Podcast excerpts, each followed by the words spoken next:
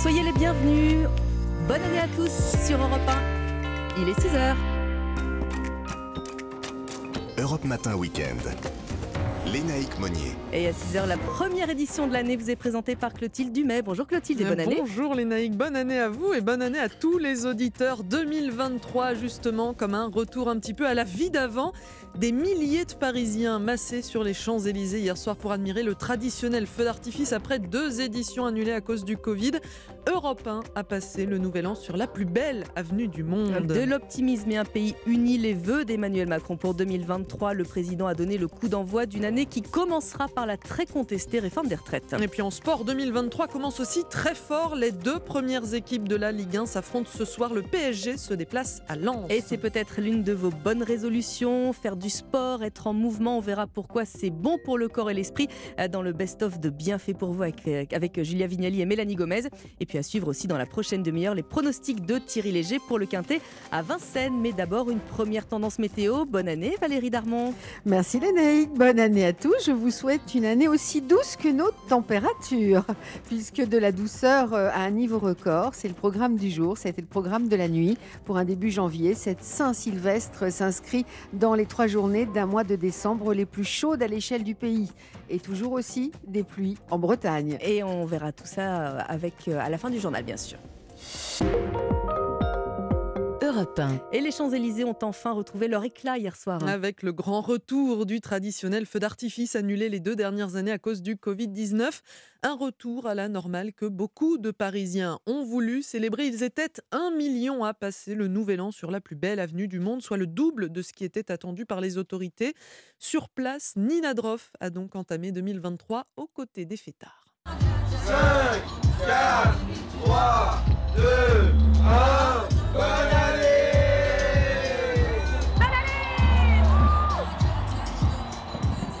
Ça fait des années qu'on voulait fêter le jour de l'an sur les Champs-Élysées. C'est une vraie soirée, un vrai bonheur d'être tous ensemble et parce que c'est la capitale. Et puis voilà, on se réunit tous après deux ans de Covid et c'est un vrai bonheur de partager ça tous ensemble. Bonne euh, fête de fin d'année à tous. Quoi de mieux de venir à Paris pour euh, fêter, euh, fêter le nouvel an, surtout euh, devant l'arc de triomphe? On s'est dit euh, One Life, voilà, pourquoi pas. En plus, moi, j'ai jamais été à Paris, donc euh, c'est l'occasion. euh. Vos résolutions pour 2023 Reprendre le sport, avancer dans ma vie. Euh, je sais pas, euh, profiter de la vie. Essayer de passer une nouvelle année 2023 qui, espérons, sera meilleure que 2022. Arrêter le chocolat et me remettre au sport, hein, sérieusement. De l'optimisme aussi dans les vœux d'Emmanuel Macron aux Français hier soir. Eh oui, devant la bibliothèque de son bureau personnel à l'Élysée, le président a dit vouloir vivre 2023 autant que possible en pays uni et solidaire. Façon d'appeler au calme hein, avant une année qui pourrait être agitée sur le plan social, puisqu'Arthur Delaborde, le chef de l'État, a confirmé la mise en place pour 2023 de la réforme des retraites. Oui, Emmanuel Macron ne fait aucune concession sur le fond. Il confirme d'abord son intention de lancer rapidement la réforme des retraites en vue d'une application dès la fin de l'été. Comme je m'y suis engagé devant vous, cette année sera en effet celle d'une réforme des retraites qui vise à assurer l'équilibre de notre système pour les années et décennies à venir. L'objectif est de consolider notre régime de retraite par répartition qui, sans cela, serait menacé car nous continuons de financer à crédit. Et même s'il choisit d'aborder ce sujet très clivant des retraites, c'est bien l'unité du pays qui est le fil conducteur de ce discours de 18 minutes. Je ne perds jamais de vue cet impératif d'unité de la nation que nous formons tous ensemble. Si nous cédions à l'esprit de division qui nous presse de toutes parts, nous n'aurions à peu près aucune chance de nous en sortir. Et pour s'en sortir, Emmanuel Macron ne concède rien non plus de son ambition de refonder nombre des piliers de notre nation, citant l'école, la santé, les transports, l'industrie ou encore l'aménagement du territoire. Et puis Clotilde, Emmanuel Macron a une pensée également pour les catholiques après la mort de Benoît XVI. Et le pape émérite qui est décédé hier euh, matin à l'âge de 95 ans, sa santé s'était dégradée ces derniers jours. Le pape François a salué une personne noble et gentille. C'est lui qui présidera jeudi prochain les funérailles de son prédécesseur, qui avait été le premier pape de l'époque moderne à renoncer à sa charge en 2013. Théologien reconnu, Benoît XVI a aussi influencé de nombreux catholiques, comme le père Mathieu, prêtre depuis trois ans dans la paroisse Saint-Jean-Baptiste en Bourgogne, un religieux 2.0 qui compte plus d'un million d'abonnés sur TikTok et qui rend donc hommage au pape allemand. Moi, je pense que c'est un homme. C'est vrai que c'est tout simplement le premier pape que j'ai lu. C'est vrai que moi, il m'a énormément marqué par un texte qu'il a écrit il y a, il y a presque une vingtaine d'années maintenant, qui s'appelle Dieu est amour. Mais lui, il s'est permis de développer à travers un, un très beau texte euh, d'une cinquantaine, soixantaine de pages, et qui, je crois, m'a fait éminemment comprendre qui est Dieu pour chacun et chacune d'entre nous.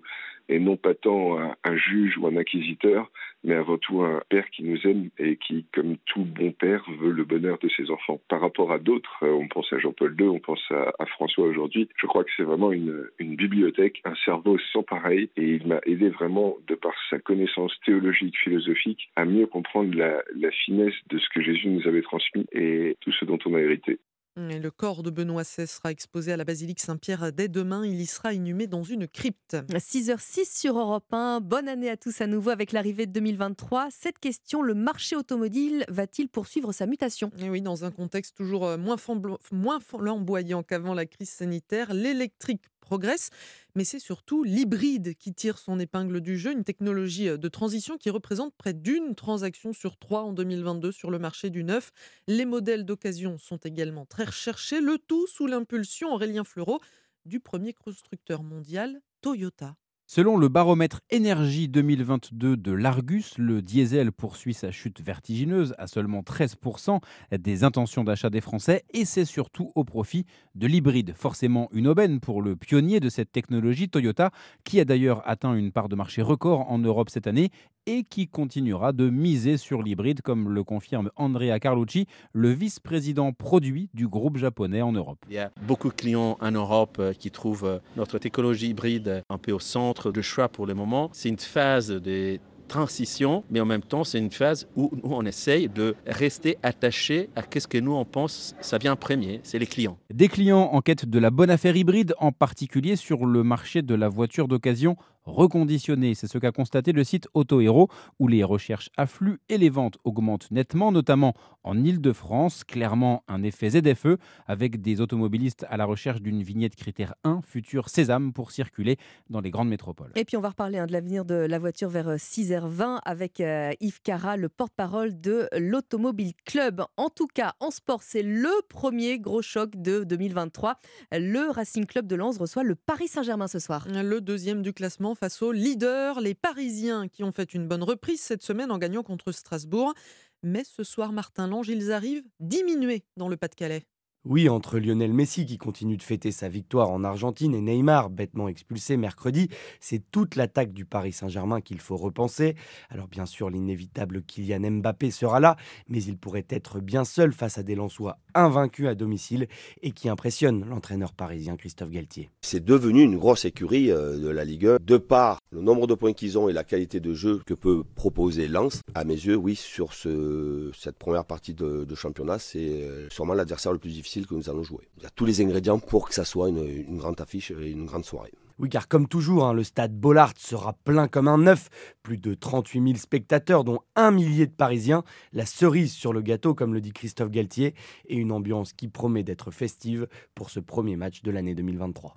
La lance PSG, ce sera à 20h45 et puis à suivre aussi Angers, Lorient, Toulouse, Ajaccio, Nantes, Auxerre, Monaco reçoit Brest et Clermont se déplace à Lyon. Et c'était le premier journal de 2023. Merci Clotilde, à tout à l'heure. Valérie Darmon, on entame 2023 euh, avec un temps euh, très très doux. Hein. Ouais, beaucoup de douceur. Hein. Cette année 2022 euh, se sera montrée exceptionnelle en termes de chaleur Mm. jusqu'au bout. Donc la nuit a été historiquement douce. Hier, on a battu, mais alors pléthore de records pour les maximales et pour les minimales. À Strasbourg, à Rennes, à Lille, à Strasbourg, 18 degrés 6, 13 degrés au-dessus des normales. À Rennes, 18, 9 degrés au-dessus des normales. À Lille, il a fait 16 degrés 1. À Valenciennes, 16 degrés 2. À Charleville, 15 degrés 7. Et tout cela va rester exceptionnel aujourd'hui aussi. C'est une douceur exceptionnelle, vous le dites. Hein. Eh oui, oui, oui, avec des minimales banal. actuellement 17 à Biarritz, hein, actuellement 16 à Toulon, 15 degrés à Lyon et Marignane, 14 à Montpellier et à Paris pour ceux qui euh, continuent la fête, 13 à Lille pour et. Clermont-Ferrand. voilà, exactement. 12 à Rouen et à Nice, bien mérité après cette nuit marathon. 11 à Brest, à Cognac et à Bordeaux, 8 degrés à Tarbes, 7 à Perpignan. Des maximales qui vont atteindre 11 à 15 degrés au nord de la Loire jusqu'aux Hauts-de-France, 15 à 18 sur le reste du pays, 19 à 20 dans les vallées d'Auvergne et du Berry, 18 à 22 en Aquitaine et 24 Oh dans les. Landes et les Pyrénées-Atlantiques cet après-midi. Et côté ciel, ça donne quoi, Valérie? Alors on a toujours, et désolé les naïcs, des pluies faibles qui circulent en Bretagne Mm. et aussi sur les pays de la Loire jusqu'au bassin parisien et à la frontière belge. Rien à voir avec hier. Plus de vigilance orange. Le vent qui se calme aussi, qui souffle à 60 km/h en pointe, hein, près de la Manche. Et puis ailleurs, il fait plus ou moins beau. Évidemment, plus beau quand on descend vers le sud. Merci beaucoup Valérie, on vous retrouve euh, évidemment à 6h30. Dans un instant, euh, la conso à 6h20, je serai avec le porte-parole euh, de l'Automobile Club, Yves Cara. On verra tout ce qui vous attend, vous qui êtes automobiliste, en ce début 2023.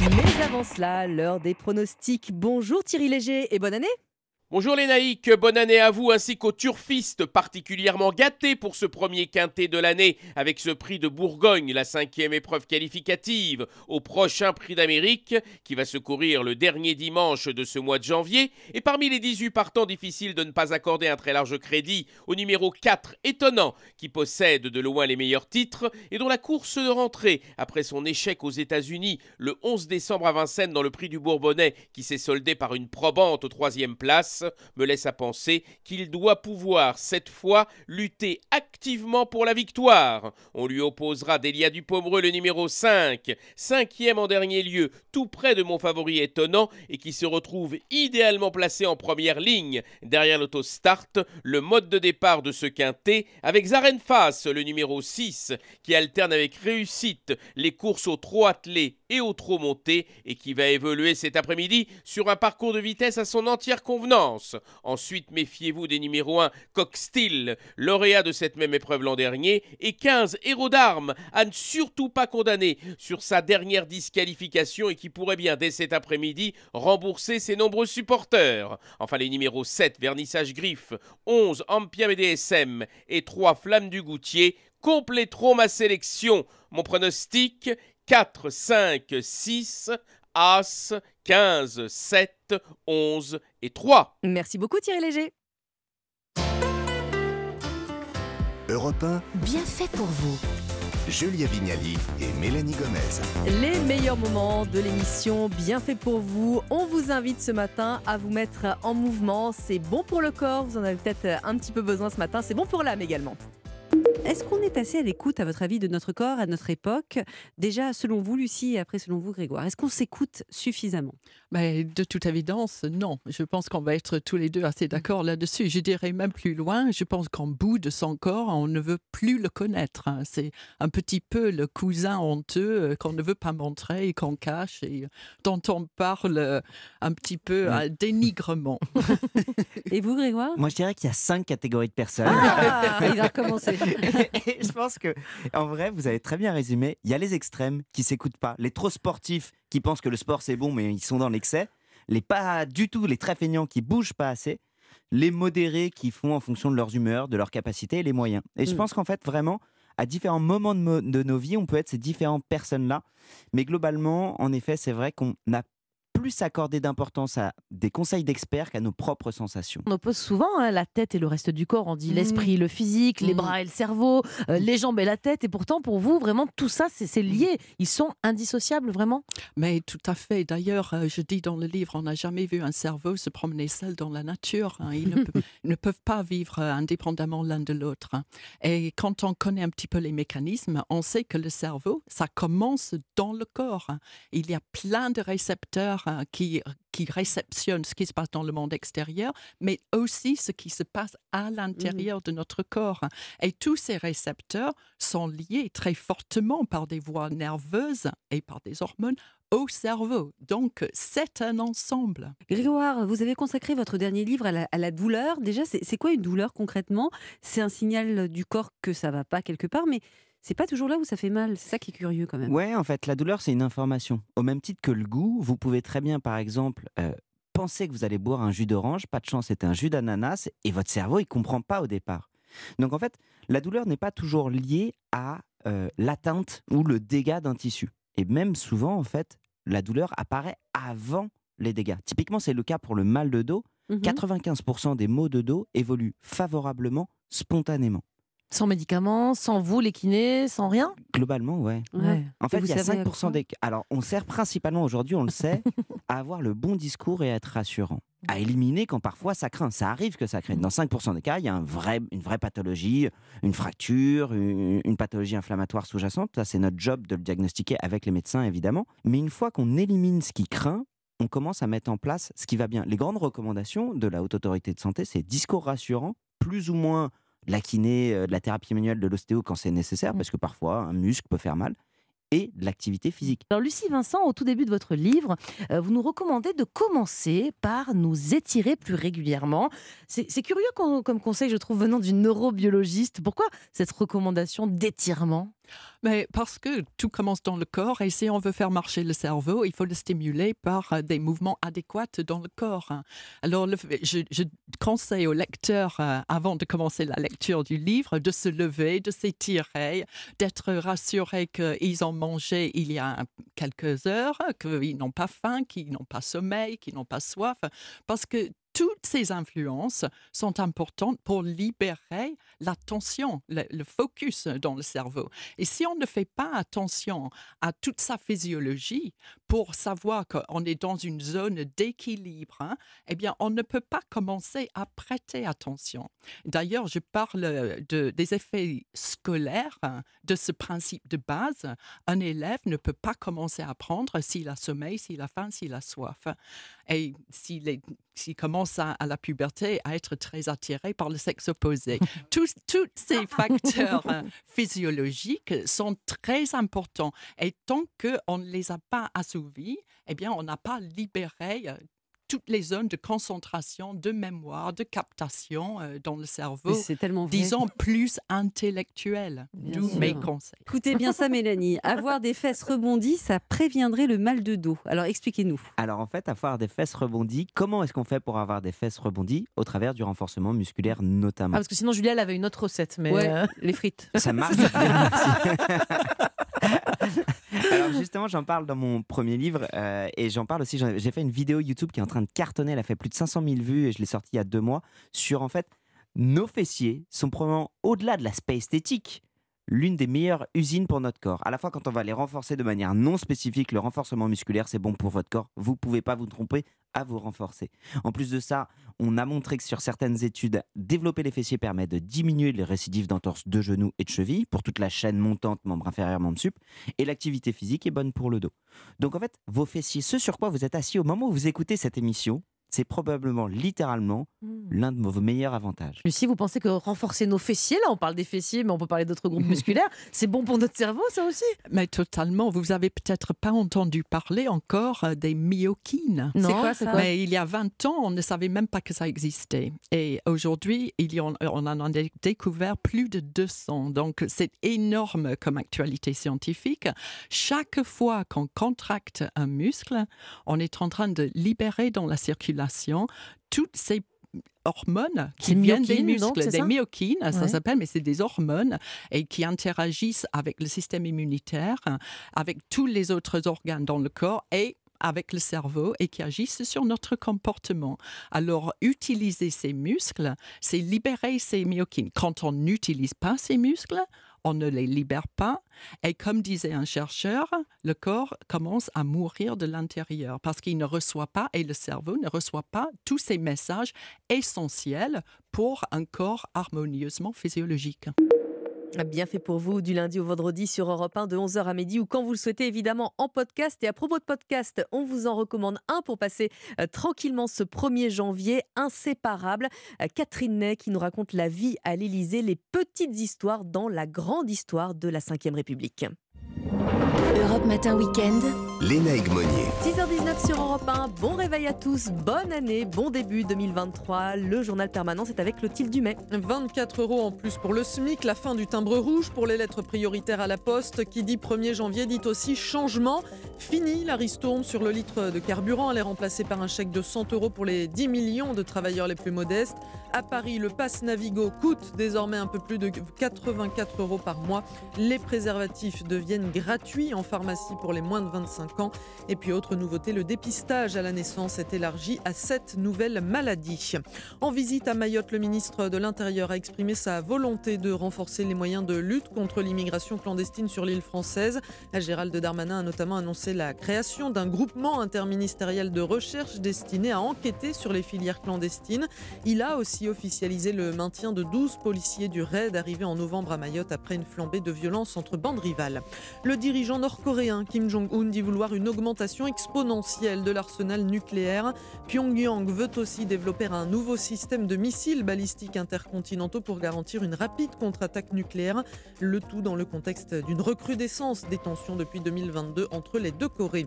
Nous continuerons à nous battre en faveur de la victoire. Les mots de Volodymyr Zelensky alors que l'Ukraine vient de passer le nouvel an sous les frappes russes.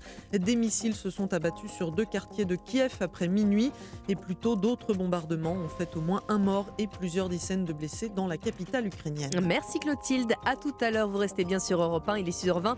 Dans un instant, je suis avec le porte-parole de l'Automobile Club Yves Cara.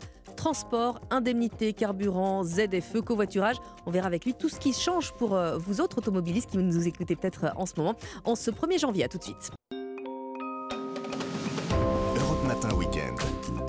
Lénaïque Monnier. 2023 sera-t-elle une année euh, galère pour euh, les automobilistes? Expansion des ZFE, hausse au péage ou encore changement de bonus maximal pour euh, les voitures électriques?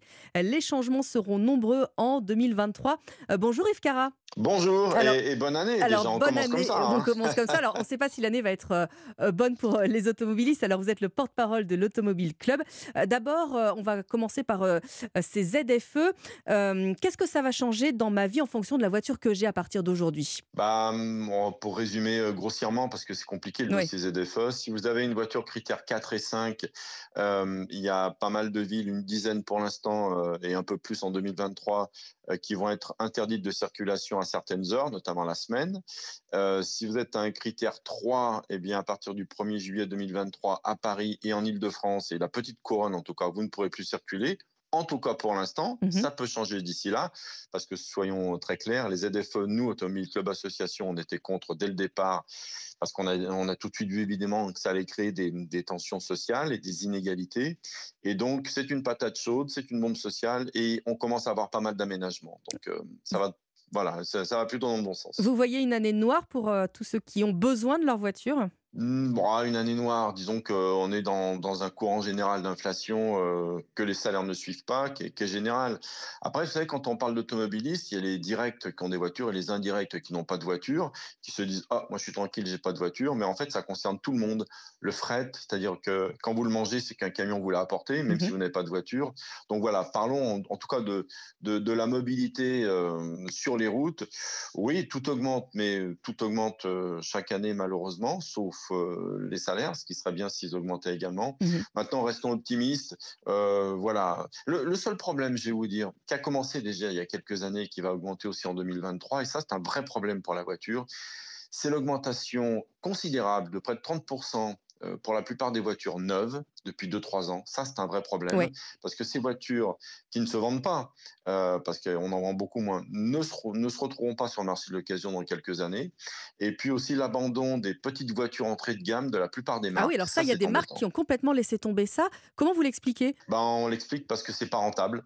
Voilà, ce sont des voitures euh, qui ne font quasiment pas gagner d'argent aux, aux- aux constructeurs et ils ont besoin de faire des marges pour investir dans l'électrique. Et, et donc, bah, il- et quand on a des, des semi-conducteurs et peu de matière, ben, on les réserve aux voitures les plus rentables. Voilà, malheureusement. Alors le tout électrique, euh, on ne sait pas encore si, si on va y arriver. En tout cas, j'ai lu euh, qu'on allait euh, dans un premier temps supprimer les aides aux voitures hybrides qui étaient à hauteur de 7000 euros si je dis pas de si je dis pas de bêtises. Là encore, c'est une c'est une erreur d'après vous? Oui, bien sûr, parce que les, les voitures hybrides, pour en avoir beaucoup conduit, hybrides rechargeables ou hybrides classiques, ben- ben, c'est vraiment des, des voitures qui permettent d'économiser le carburant, de, de rouler euh, sur quelques centaines de mètres, en tout cas au démarrage pour les voitures hybrides classiques et hybrides rechargeables sur plus de 50 km, oui, c'est une erreur. Alors, il y a une vraie différence, il y a un vrai, euh, un vrai, euh, une vraie démarcation entre bah, les citadins qui, dont on dit qu'ils pourraient éventuellement faire autre chose qu'utiliser leur voiture. Est-ce que vous trouvez qu'on n'oublie pas un peu trop tous les, autres Français, et nous sommes très nombreux,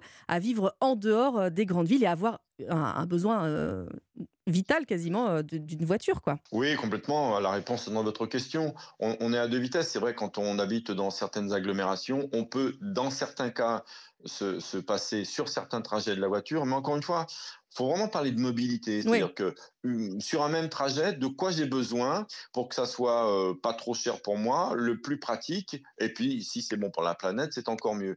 Est-ce que je vais marcher? Est-ce que je vais covoiturer? Est-ce que je vais utiliser un vélo électrique? Est-ce que je vais utiliser les transports en commun? Et, et sur ce même trajet, de temps en temps, que je faisais peut-être avant tout le temps en voiture, par commodité, peut-être que de temps en temps, bah, je pourrais essayer de covoiturer, de le faire avec des transports en commun. C'est moins pratique, mais ça peut être bien, ça peut être économe.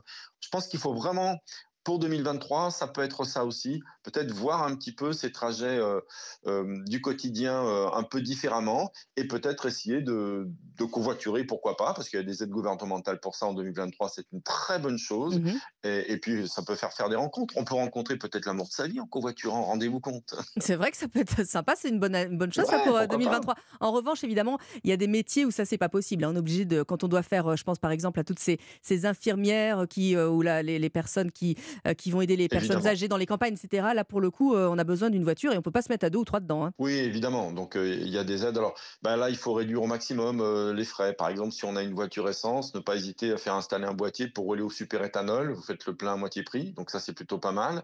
Et puis, euh, par exemple, on, bon, on va parler des, des, des, euh, des autoroutes, des péages qui augmentent Oui. comme chaque 1er février. Ben, il y a des tas d'aides pour ceux qui prennent régulièrement l'autoroute et pour des professionnels pour réduire la facture.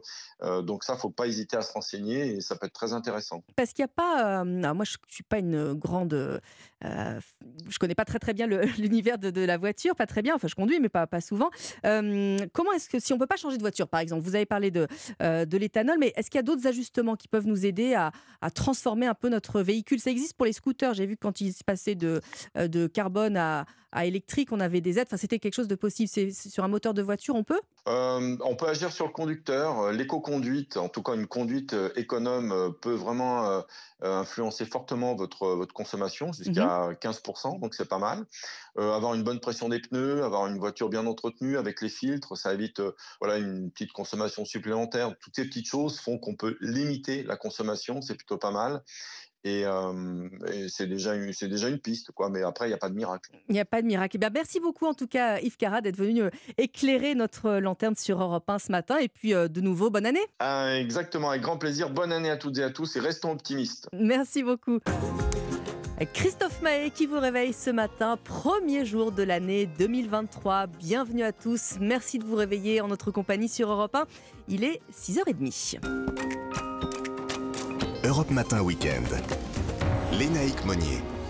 Et c'est Elam Medjahed qui nous rejoint pour euh, cette euh, deuxième édition de la journée. Bonjour Elam. Bonjour Lénaïque, bonjour à tous. Benoît XVI demande pardon dans son testament spirituel. Le Vatican a rendu public hier soir un texte rédigé en 2006 par le pape émérite décédé à l'âge de 95 ans.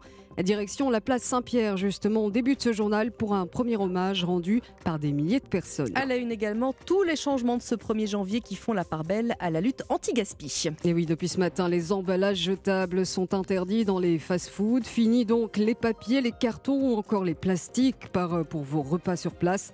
Illustration dans un instant dans une chaîne de restauration rapide. Enfin, on s'intéressera aux sorties cinéma pour cette nouvelle année. Ouais, dans la prochaine demi-heure sur Europe 1, on va parler climat avec euh, Philippe Legrand euh, qui re- euh, reçoit Jean Juzel, entretien consacré aux accords de Paris qui ont déjà quelques années, c'était en 2015. Et puis la balade du dimanche, on va vous emmener dans le Finistère sur l'île Calotte et Olivier Pousse, vous l'entendrez, est déjà plein de bonnes résolutions gastronomiques pour ce début d'année. Mais avant cela, une tendance météo, Valérie Darmon, il fait doux, hein?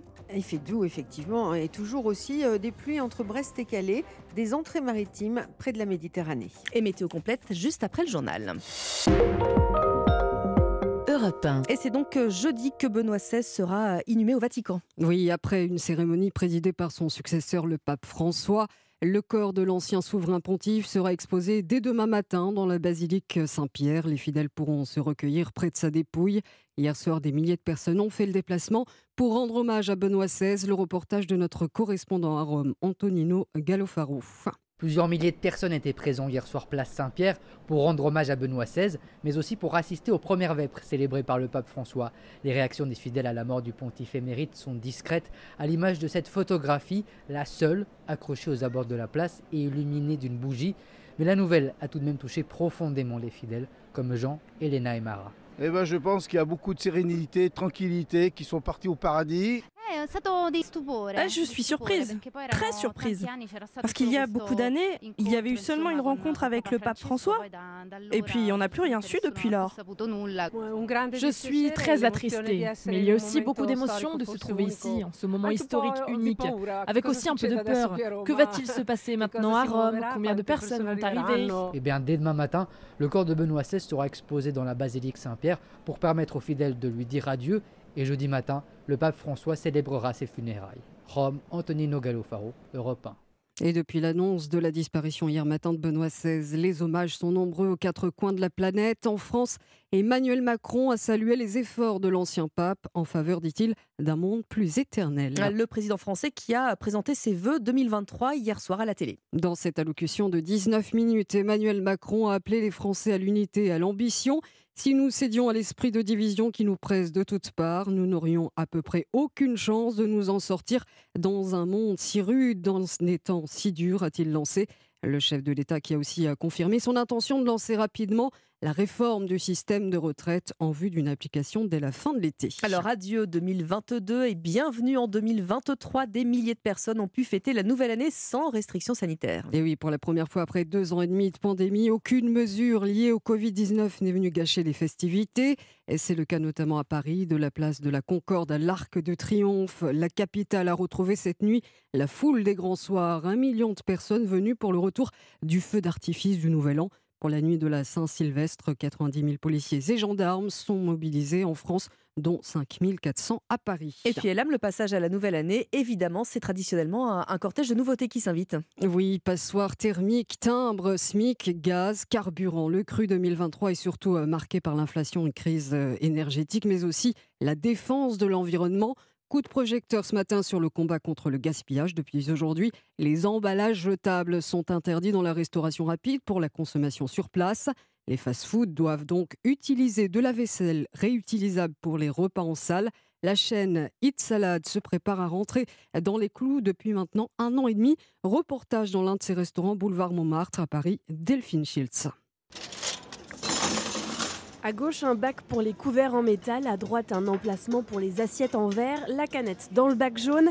Depuis l'été, dans cette chaîne de bar à salade, les clients qui mangent sur place débarrassent comme à la maison, ce qui n'est pas forcément du goût de ce client. Je trouve ça un petit peu euh, presque culpabilisant. Quoi. Il nous donne beaucoup de choses à faire, on n'a pas de service et les prix sont chers et la nourriture est de basse qualité. Je parle des fast-food, hein. mais bon, après, c'est toujours bien, hein. ça reste du tri, et- mais ils pourraient le faire eux-mêmes. quoi. Le personnel doit parfois faire preuve de pédagogie pour que les bols, les verres et même les couverts en inox ne partent pas à la poubelle. Miranda est directrice du restaurant. Très souvent, on se rend compte qu'on a un petit peu moins de cuillères, un petit peu moins de fourchettes, un petit peu moins de couteaux.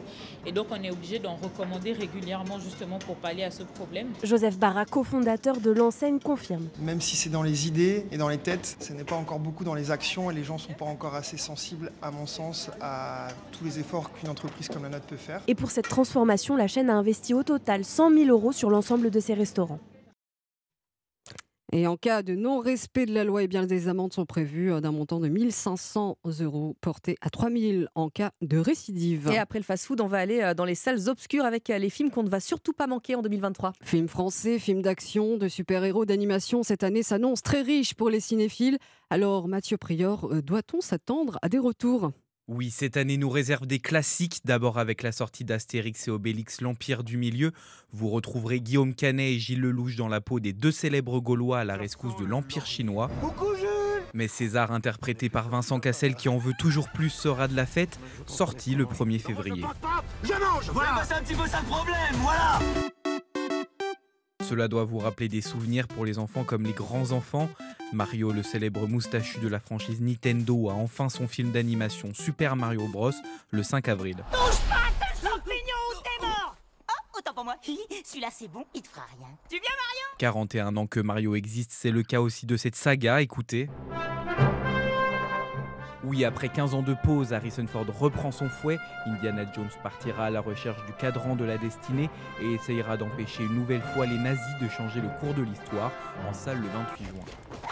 Je vais me fâcher. Mathieu Prior pour euh, Europe 1. Il est 6h37, on va voir que les hommages au roi Pelé euh, se poursuivent et là, le monde du foot témoigne toujours de sa tristesse. Oui, une minute de silence accompagne toutes les rencontres de Ligue 1 jusqu'à ce soir. Elle affiche notamment le déplacement de Brest à Monaco ou encore elle lance contre Paris à 20h45. L'entraîneur du PSG, justement, qui a rendu hommage au footballeur brésilien décédé jeudi à l'âge de 82 ans. En conférence de presse, Christophe Galtier a fait part de sa peine. Pour lui, le souvenir du roi n'est pas prêt de s'éteindre. C'est un joueur qui a marqué, euh, marqué le, football, euh, le football mondial. Il était à mon sens, même si je l'ai très peu vu jouer, je l'ai même jamais vu jouer, mais après j'ai évidemment regardé beaucoup euh, de reportages.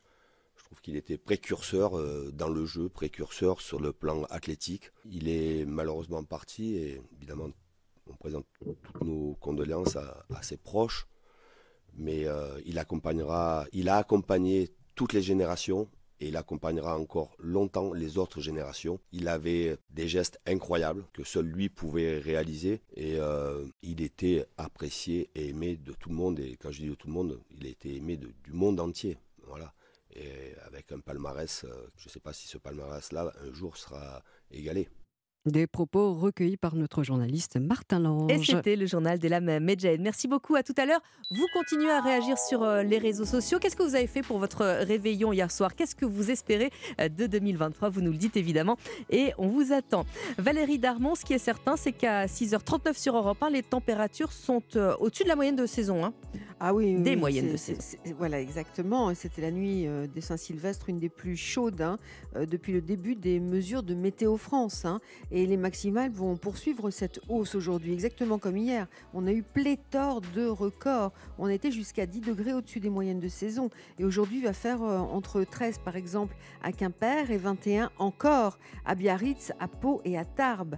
14 annoncés à Paris, 16 degrés à Strasbourg, à Lyon, à Perpignan, 17 à Toulon, à Poitiers, à Limoges et Montpellier. Donc encore des records aujourd'hui. Du côté du ciel, en Bretagne, il continue de pleuvoir toute la journée, même s'il pleut moins. Les crues sont toujours une menace sur l'Odé et la Laïta dans le Finistère, sur la Liane et la M dans le Pas-de-Calais, des Pays de la Loire aux côtes de l'Amont jusqu'aux Hauts-de-France. Là, vous passez la journée euh, sous les nuages avec quelques faibles pluies éparses. Et puis du Poitou au sud de Paris, au centre, des Ardennes, au nord de la Lorraine. Là, le ciel est plus variable, plus ou moins ensoleillé et la douceur toujours incroyable, bien sûr.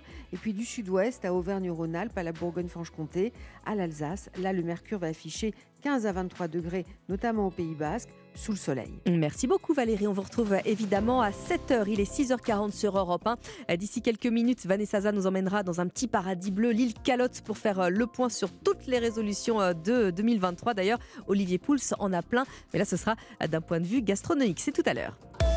Europe 1 vous souhaite une bonne année.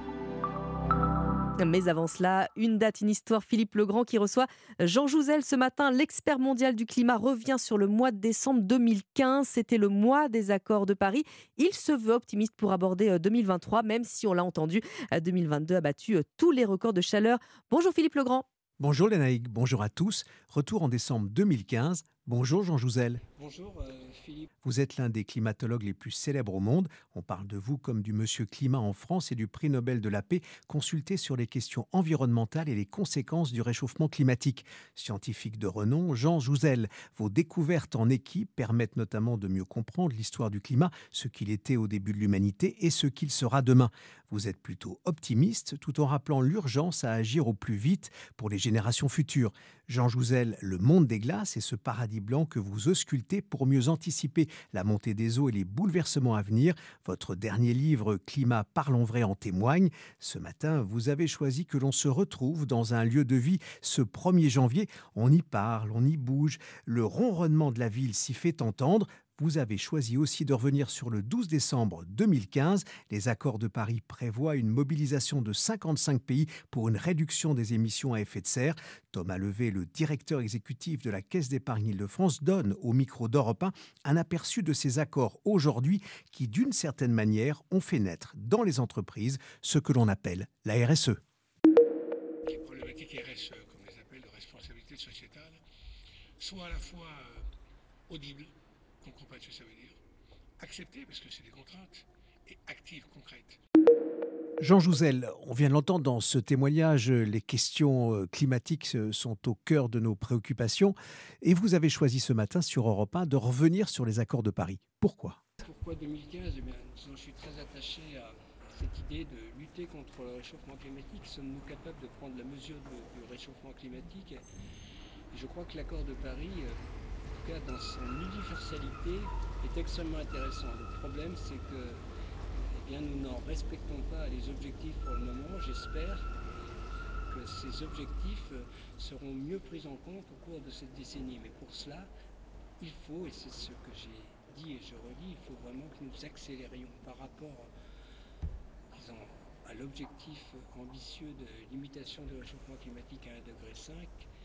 Euh, nous avons deux fois trop d'émissions 2030 par rapport à ce qu'il faudrait pour euh, avoir des chances de respecter cet objectif de l'accord de Paris. C'est aussi le message, c'est-à-dire pour moi cet accord est important, mais il est assez important de rappeler que euh, la seule façon de, d'en respecter les objectifs, c'est de changer, de modifier, d'accélérer notre lutte contre le réchauffement climatique de façon massive.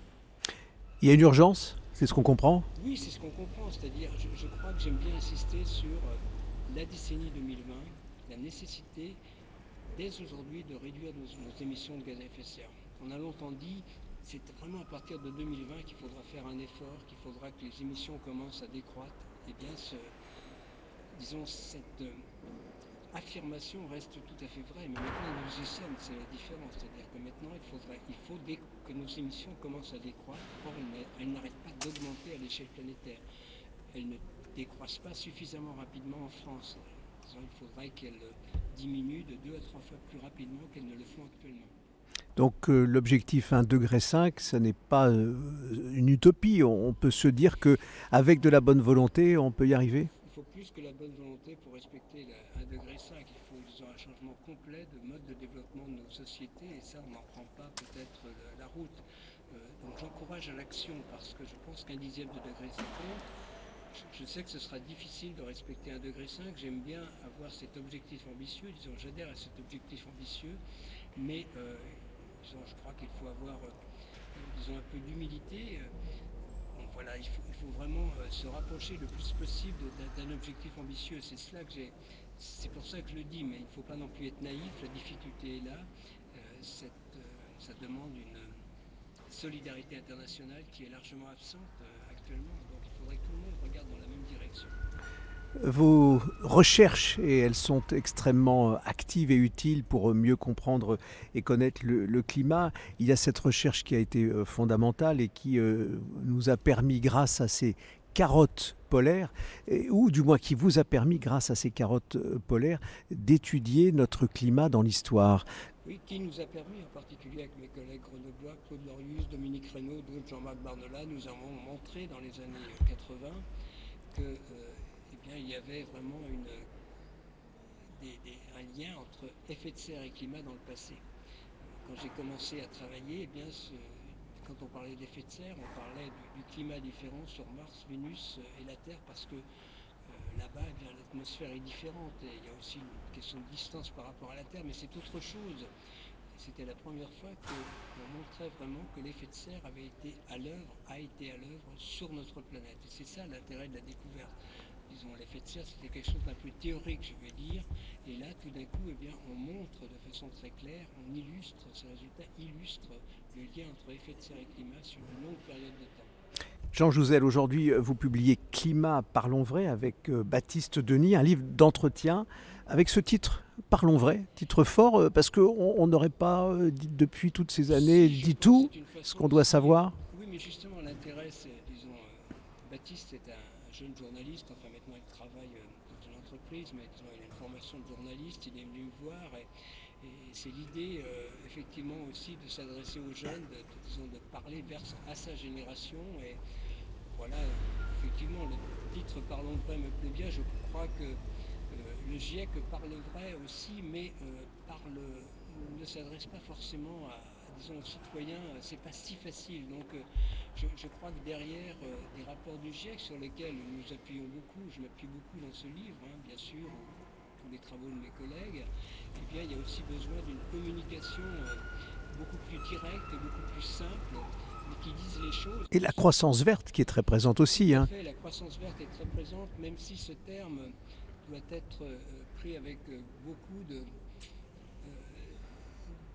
disons, il faut en préciser les contours, c'est-à-dire qu'il n'y a pas de croissance. Le mot croissance euh, donne l'impression d'un monde infini. Et c'est tout. voilà, j'ai été avec euh, Denis Meadows récemment. Cette idée d'impossibilité d'une croissance infinie dans un monde fini, j'y suis quand même très attaché. Ça veut dire aussi dirais, cette croissance verte, c'est aussi, on doit aussi avoir cette notion de sobriété d'efficacité, mais aussi de sobriété, de regard sur ce que l'on fait. Croissance verte ne veut pas dire faire n'importe quoi. Ça veut dire, disons, un monde où, euh, je crois, euh, tout le monde, chacun d'entre nous pourrait se sentir euh, à sa place, disons, être, que l'environnement lui soit trop désagréable, qu'il soit à sa place dans ce monde. Mais ceci demande un regard sur ce que l'on fait. C'est un peu, on ne peut pas, non plus imaginer une surconsommation, une croissance infinie. Donc euh, ce mot croissance verte, il, indique aussi, euh, je crois qu'il faut lui associer le mot sobriété. Merci Jean Jouzel euh, d'être passé sur Europe 1, nous voir aussi. votre livre s'intitule Climat, parlons vrai, un livre que vous avez co-signé avec Baptiste Denis. Vous avez choisi les accords de Paris, c'était la date ce matin. Et puis on va se quitter avec une, une chanson, un jeune artiste de cette nouvelle génération qui chante la terre. Oui, qui chante la terre, disons Gauvin j'aime beaucoup cette chanson, il n'y a plus de saison, parce que par rapport évidemment au problème du réchauffement climatique, il s'est vraiment disons, sa, chanson qui est très jolie, qui est très douce. On l'écoute, merci Jean Jouzel. Valérie Darmon nous dira hein, tout à l'heure qu'on a des, une douceur euh, quasiment euh, printanière. Une date, une histoire, Philippe Legrand, euh, que vous retrouvez évidemment sur Europe 1 tous les dimanches vers 7h20 ou quand vous le souhaitez sur europe1.fr. Europe Matin Week-end. Léna Egmonier. 6h50 sur Europe 1. Bon réveil à tous. Bonne année 2023 surtout. Il est l'heure du journal permanent et la Medjahed. Et adieu à 2022 donc. Bonjour 2023. Les 8 milliards de terriens célèbrent le passage à la nouvelle année. À Paris, les Champs-Élysées ont retrouvé leur éclat et la foule des grands soirs de l'avant-Covid. Un million de personnes venues assister au célèbre feu d'artifice. Emmanuel Macron appelle les Français à l'unité et à la solidarité en 2023. Vœu traditionnel hier soir pendant une allocution d'une vingtaine de minutes. Le président confirme aussi que cette année sera celle de la réforme des retraites pour travailler davantage. Le monde multiplie les contrôles pour les voyageurs en provenance de Chine. Après les États-Unis, le Japon, le Canada et plusieurs pays européens, dont la France, l'Australie a annoncé ce matin à son tour des tests négatifs au Covid-19 obligatoires en cause, les craintes liées à l'explosion de la pandémie sur le sol chinois et la levée dans une semaine des quarantaines obligatoires à Pékin. Enfin, investiture de Lula au Brésil ce dimanche, cérémonie sous haute sécurité. 300 000 personnes sont attendues pour cette journée qui signe le grand retour de la gauche brésilienne au palais présidentiel. Merci Elam. Dans un instant, Vanessa nous emmène euh, dans un petit paradis bleu, c'est l'île Calotte. On va euh, s'aérer, évacuer peut-être les vapeurs euh, de la soirée. Et puis avec Olivier Pouls, on prendra les premières bonnes résolutions gastronomiques de 2023. tout de suite. Europe Matin Weekend, Lénaïque Monnier. La balade du dimanche, Olivier Pouls, Vanessa bonjour. Bonjour. Bonne bonjour. année à tous les deux. année à vous, bonne à année tout à le vous monde. aussi. Alors ça, c'était tous hier les soir. auditeurs. les petits quotidiens, bon c'était Non, pas hier tout, c'était il y a cinq minutes. C'était il y a cinq minutes, c'est ça. Le temps, le d'arriver. Euh, on va prendre un petit peu l'air, Vanessa, parce Ouais, qu'effectivement, voilà. on va éliminer un petit peu les, Mmh, ouais. les éventuels excès des fêtes. Je vois pas de quoi on parle. Un petit coup d'iode, voilà, on part, euh, on part sur une île, dans Ah. la baie de Morlaix. Moi j'aime bien parce que ça permet de remettre les compteurs à zéro. Euh, quand on part sur une île, bah, on, on traverse un peu la mer, Ouais. euh, on se retrouve un peu sur son, son- son petit confetti, puis on laisse derrière soi en fait toutes les grosses valises de l'année aussi euh, Bah sur la côte. Euh, donc ces grosses valises, on les laisse donc à Carantec et on rejoint l'île Calotte, Ah bah oui. qui est accessible uniquement à marée basse. Alors on a une toute petite fenêtre de tir. Il faut bien calculer. On écoute les, recommandations de, Pauline Card de l'Office du tourisme de Carantec pour y arriver. Hein. Il faut bien regarder les horaires de marée. Chaque jour, les horaires de marée changent. Alors, chaque jour, on va avoir deux marées hautes et deux marées basses. Donc, on regarde la marée basse et on va dire approximativement chaque jour on a à peu près entre deux heures avant et deux heures après la marée basse pour profiter de l'île donc au total quatre heures pour faire la balade. Il faut savoir que pour se rendre sur l'île donc le principe, il faut attendre que la mer descende et il faut compter une vingtaine de minutes à pied entre le continent et le début de l'île. Traverser cette route submersible à pied ou à vélo. Mais on ne peut pas y aller en bateau? Non, on peut pas y aller en bateau. Il n'y a pas, assez, y a pas, assez de fond. Alors c'est vrai que nous on connaît bien le coup des marées, Vanessa, on a grandi euh, au bord du littoral, mais c'est bien de rappeler que finalement le, laps de temps il est assez restreint. Il faut faire hein. très attention, ouais. hein, parce qu'on peut se laisser piéger. Ben alors vous êtes coincé là-bas, mais, mais alors figurez-vous que ça peut être sympa aussi d'être ah bah coincé là-bas, parce bah qu'il n'y a pas beaucoup d'habitants. Hein. On a 5 ou 6 habitants, donc vous choisissez qui voulez rester, parce qu'il y a une quarantaine de maisons. Mais bon, cette île, elle reste quand même déserte, mais il y a une ancienne école qui a été complètement transformé en un gîte. Un ah. gîte très chouette, très cocon, euh, très sympa. Vous pouvez être 10 euh, donc dans, dans, dans, ce gîte. Il y a un grand jardin.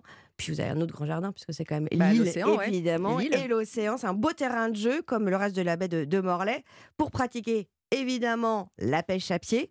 Donc là, dans ce coin-là, on trouve essentiellement des coques, des palourdes, des pétonques, des, des, bigorneaux. Euh, pensez quand même à prendre une réglette à l'Office du tourisme de Carantec hein, pour bien connaître le calibre. Hein, le calibre. trop petit. Hein. Voilà, exactement. Euh, il existe même des initiations avec des professionnels hein, pour euh, être dans une pêche plus responsable. Et puis il y a aussi des sorties cuisine aux ah, algues. Bah voilà. vous êtes accompagné. Très tendance la cuisine. Très tendance et ça, ça, marche. Et donc vous retrouvez donc Olivier Pouls dans votre cuisine, dans votre gîte.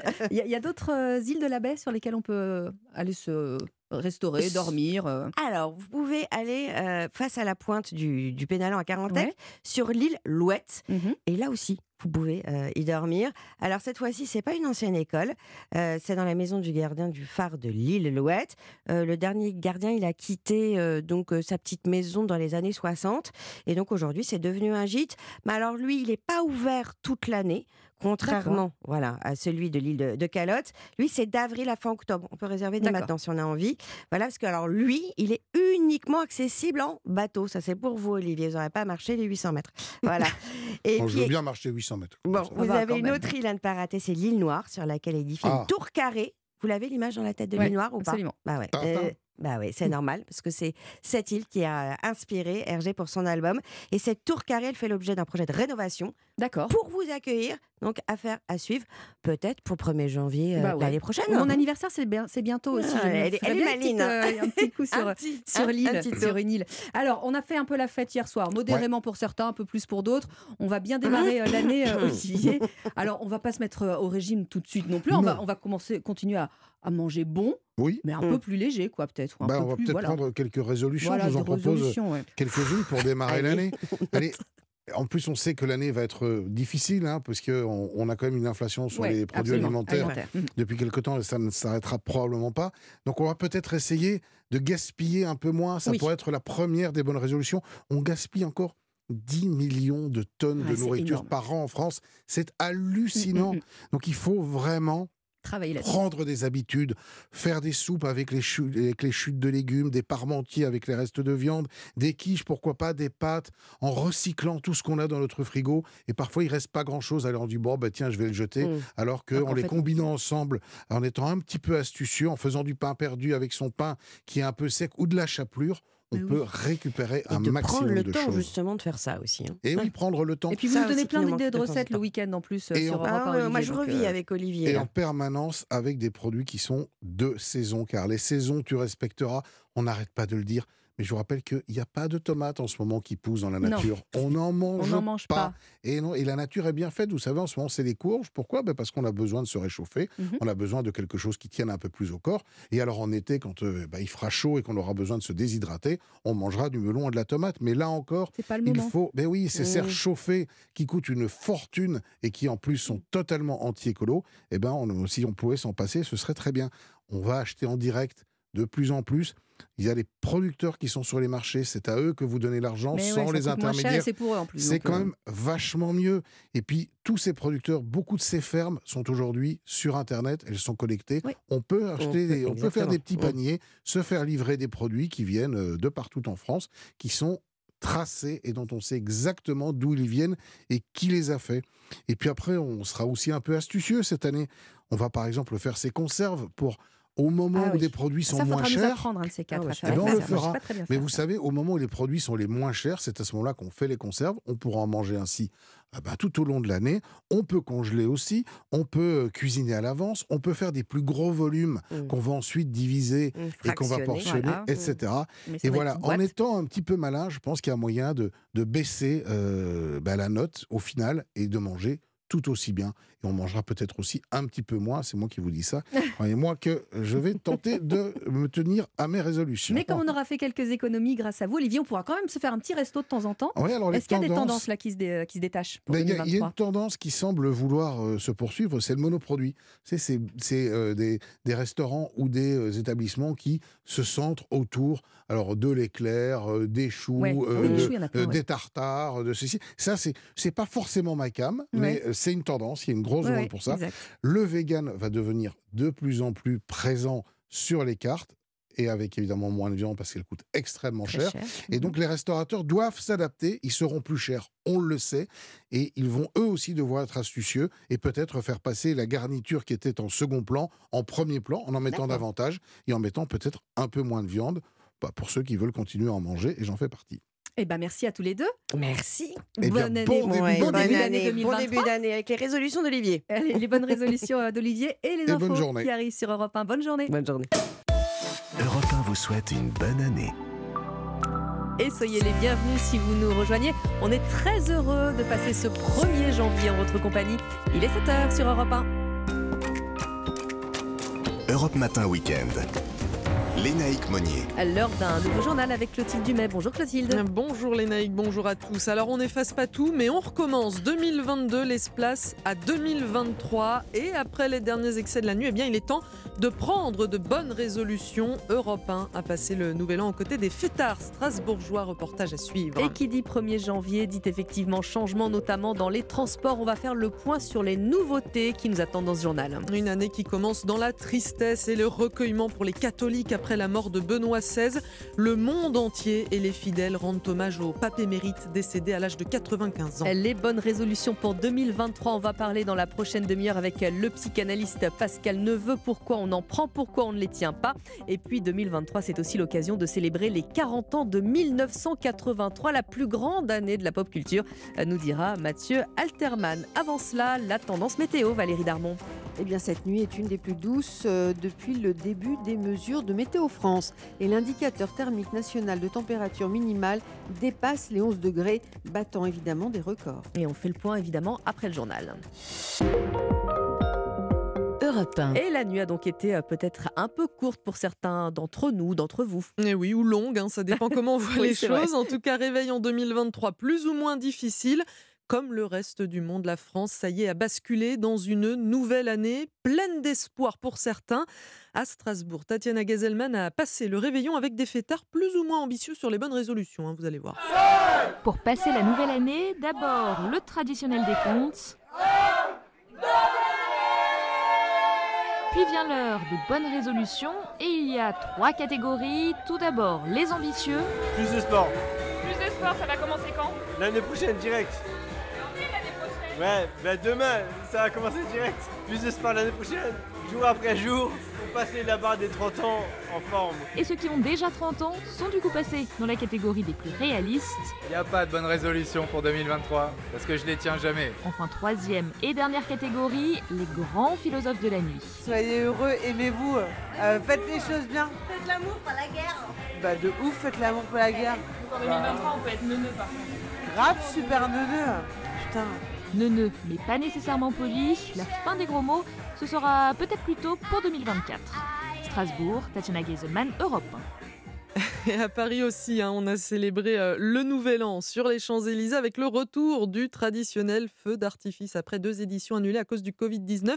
Un million de personnes se sont retrouvées sur la plus belle avenue du monde. C'est deux fois plus que ce qui était attendu par les autorités. Et on avait envie de profiter de la fête avant une année qui pourrait être euh, compliquée, hein, Clotilde, notamment sur le plan social. L'insoumis Jean-Luc Mélenchon a déjà prévenu, ça va chauffer en janvier. En cause, la réforme des retraites qui sera bien mise en œuvre en 2023. Emmanuel Macron l'a confirmé lors de ses vœux hier soir. Le président qui a joué l'apaisement tout en maintenant ses arguments.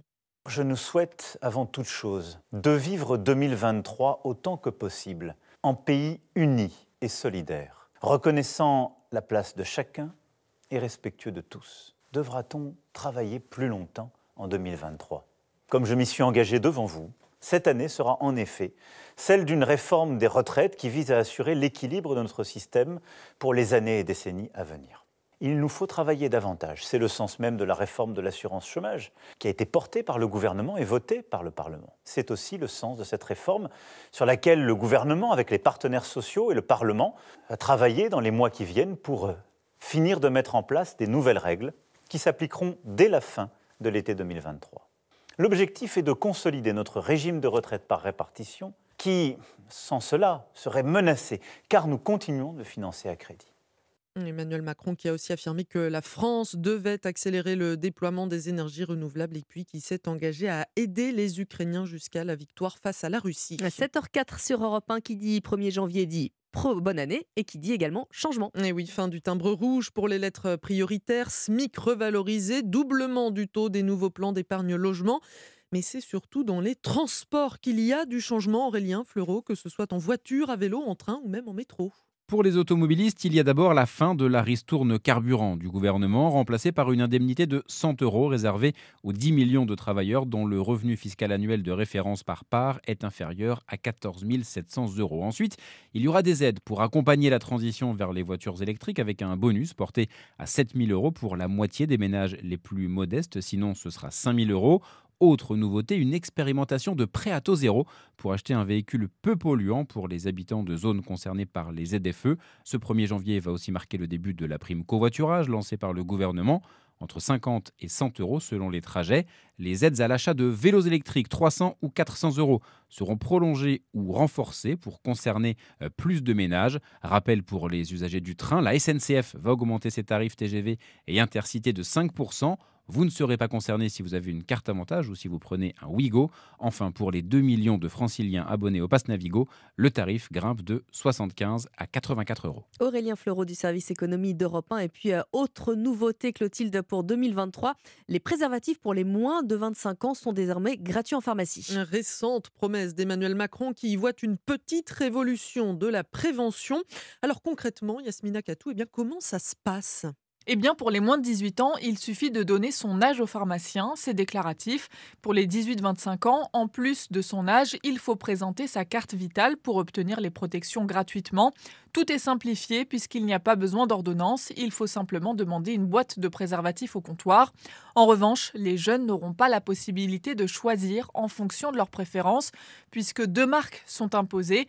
La marque Eden qui contient 24 préservatifs dans la boîte et Sortez Couvert qui en contient 12. Ces protections sont déjà remboursées par la sécurité sociale lorsqu'elles sont délivrées sur prescription médicale à la demande du patient.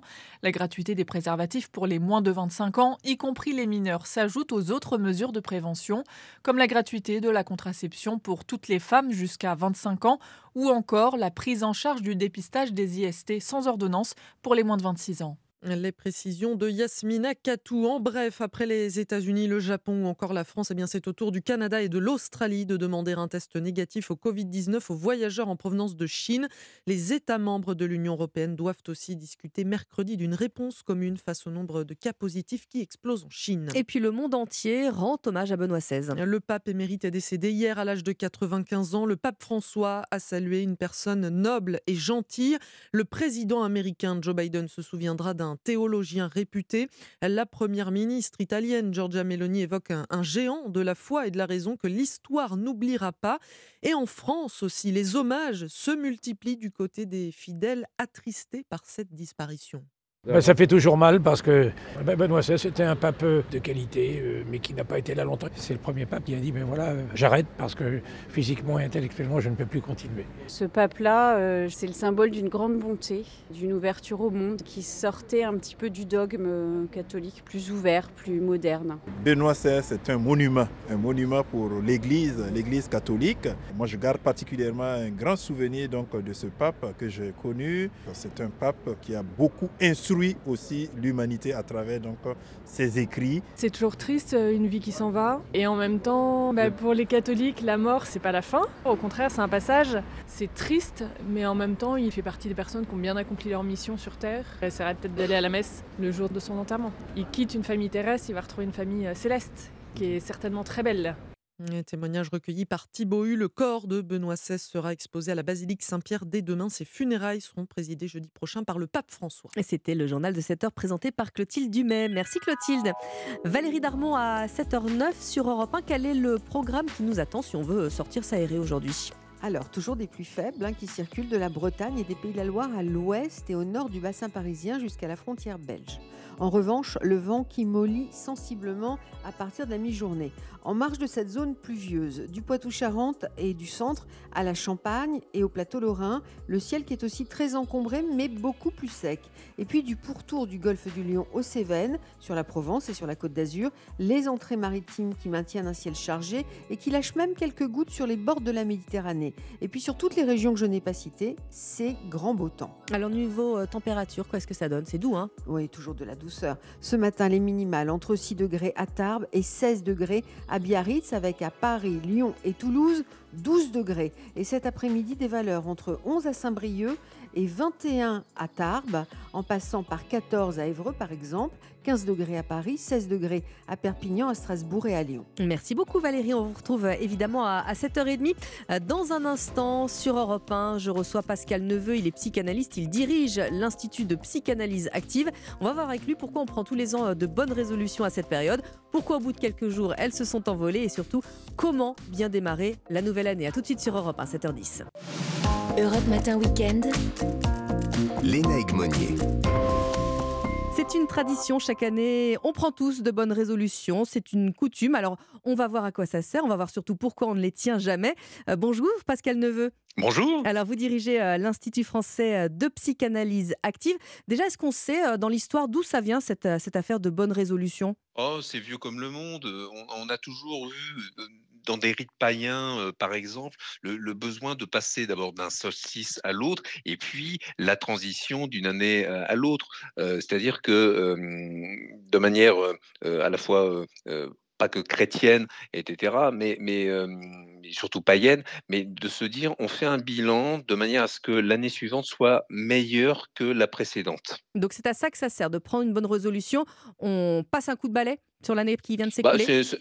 Oui, c'est-à-dire c'est une sorte de, de, ménage de printemps, mais, mais, mais à l'avance, mais sur un plan plus psychique, parce que les plus grandes résolutions, elles portent, d'ailleurs c'est ça qui est très intéressant, elles portent sur le, le, physique, c'est-à-dire j'ai besoin de faire du sport, j'ai besoin d'arrêter de fumer, j'ai besoin d'arrêter de, boire. Également, d'ailleurs, durant le mois de janvier, je crois, si j'ai bonne mémoire, que c'est le, c'est le mois où on arrête de, boire. Hein, Absolument. on s'abstient le, plus.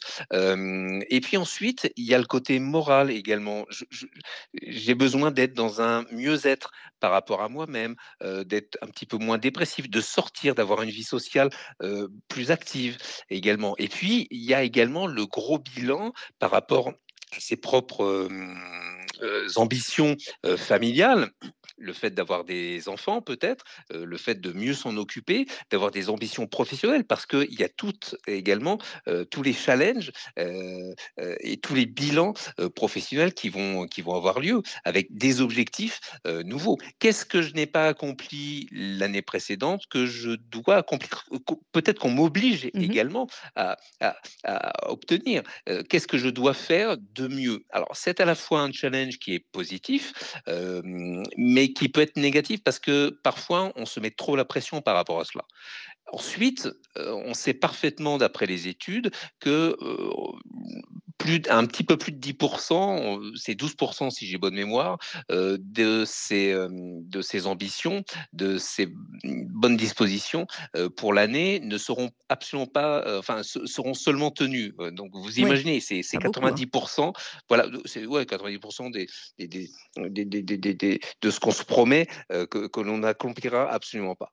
Donc, bon, mais, je crois que même si c'est 1% simplement qu'on a, qu'on accomplit en termes de bonnes résolutions, bah, ce sera déjà ça, c'est déjà pas mal. Mais c'est presque même un, facteur social, c'est-à-dire que si vous ne prenez pas de bonnes résolutions, vous êtes, vous êtes un peu marginalisé quand même, non? C'est presque une bah, obligation sociale, non?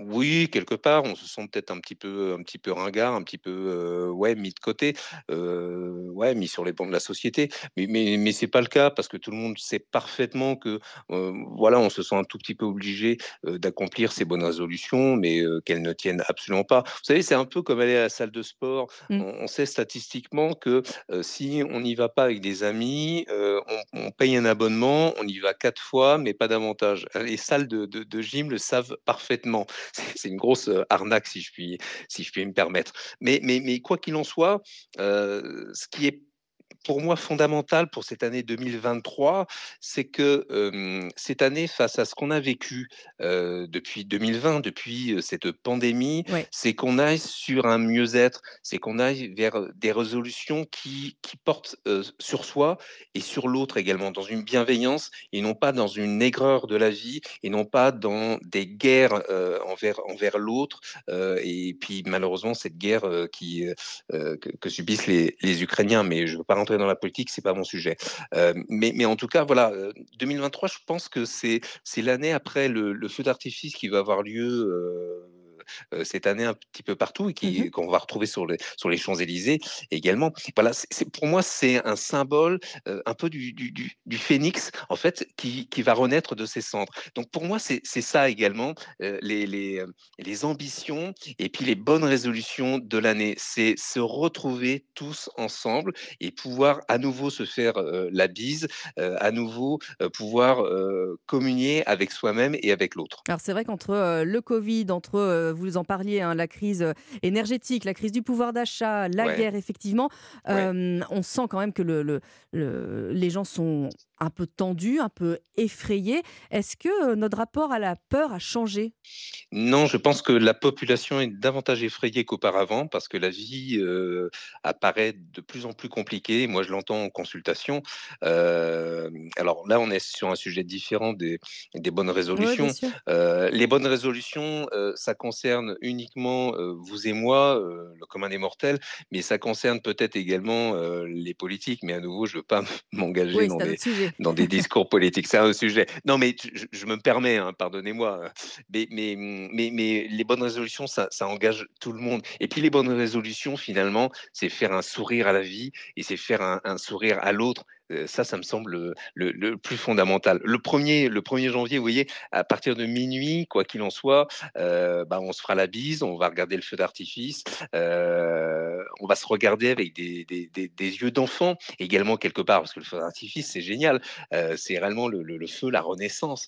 et, c'est ça également les bonnes résolutions, c'est se dire, bah, là, en 2023, ce que j'ai peut-être pas fait en 2022, sans culpabilité, bien, évidemment, bah, je vais peut-être l'accomplir en 2023 je serais peut-être plus bienveillant envers bah, des, personnes que j'ai un peu oubliées. Et puis, on, les appelle également le 1er janvier. Et, qu'est-ce que je vais faire durant le premier trimestre? Mais Sans, bien évidemment, avoir des résolutions qu'on que, que, va qu'on va pas obtenir parce que parce que c'est réalisable également. Mais en tout cas, c'est penser à sa vie, c'est penser au plaisir de sa vie, penser à, à faire plaisir aux autres, penser à la joie de vivre. Je pense que les gens ont, oublié, en tout cas, on leur a pas permis de, on, s'est pas permis de, de, vivre comme on le devait durant ces quelques années et durant 2022. Vous parliez de bienveillance. Il y a un autre mot dont on entend beaucoup parler. Alors depuis la crise Covid, là encore, c'est le mot résilience. Est-ce que qu'est-ce que ça dit de nous ça?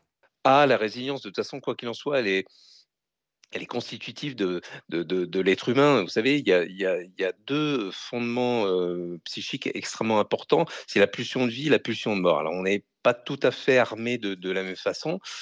c'est Héros et Thanatos. Mais, mais la résilience, c'est réellement se dire à un moment donné, j'ai vécu des épreuves dans ma vie.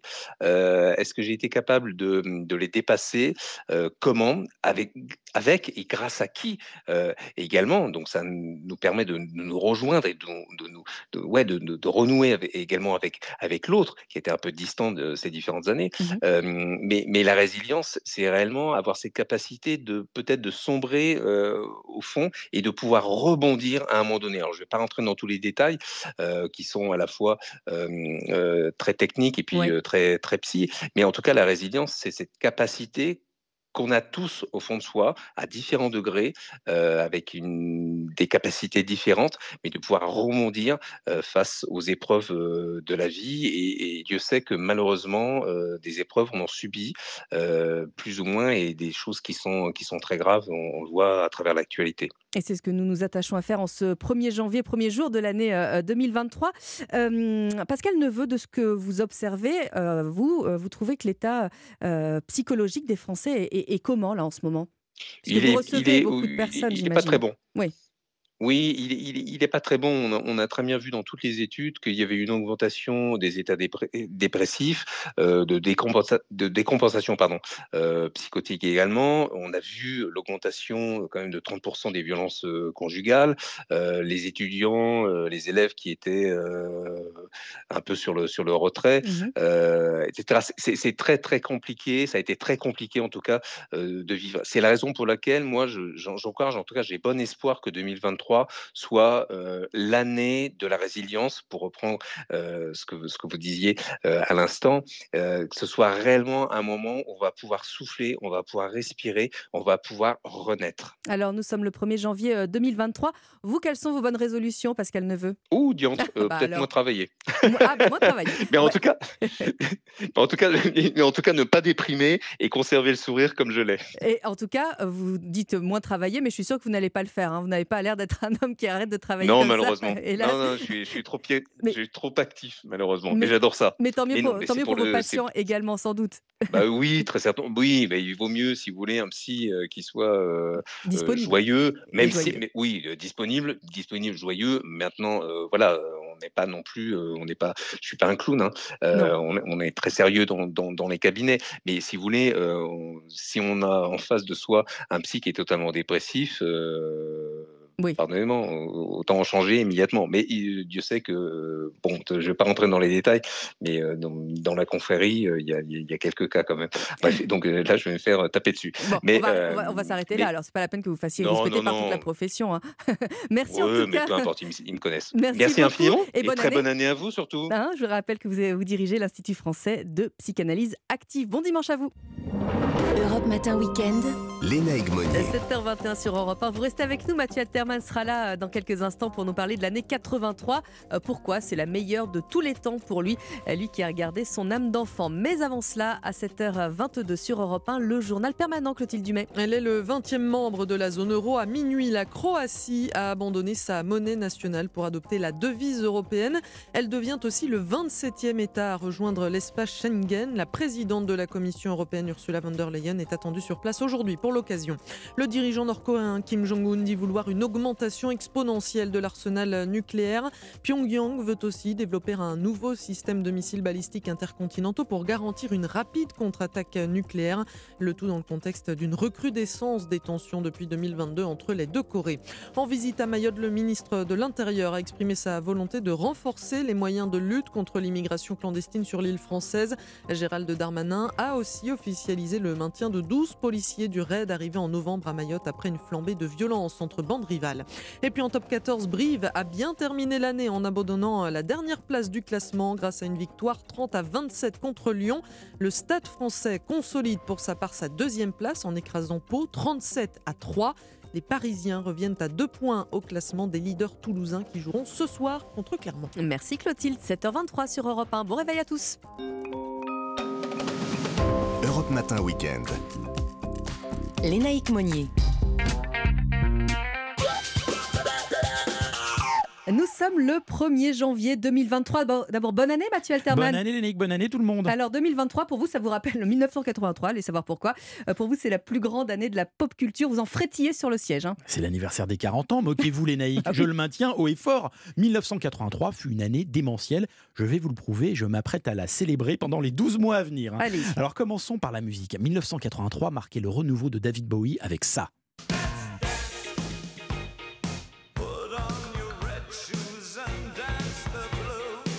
La rockstar anglaise déjà mythique dans la décennie précédente entrait de plein pied dans le gros son années 80 et son bling-bling pastel si attachant. L'année où tous les tubes donnaient la patate, comme on disait alors, pour faire jeune et cool. Une nouvelle chanteuse américaine débarquait sur la bande FM, Madonna avec Holiday.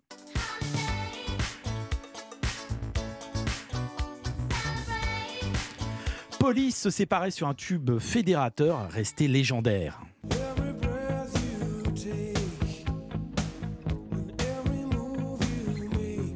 Et Rod Stewart triomphait en veste bleue, pantalon jaune et t-shirt rouge.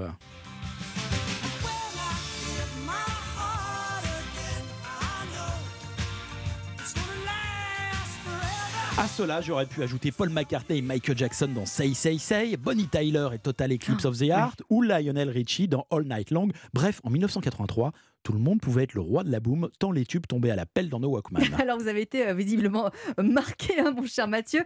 Le cinéma, même histoire, c'est une grande année? De la folie pure, vous voulez dire? Non mais eh, sérieux, deux James Bond dans la même année. Octopussy.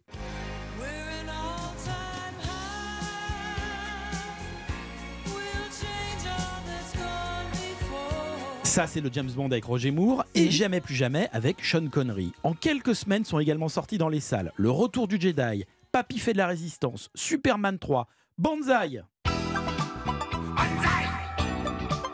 L'été meurtrier, un fauteuil pour deux, les compères.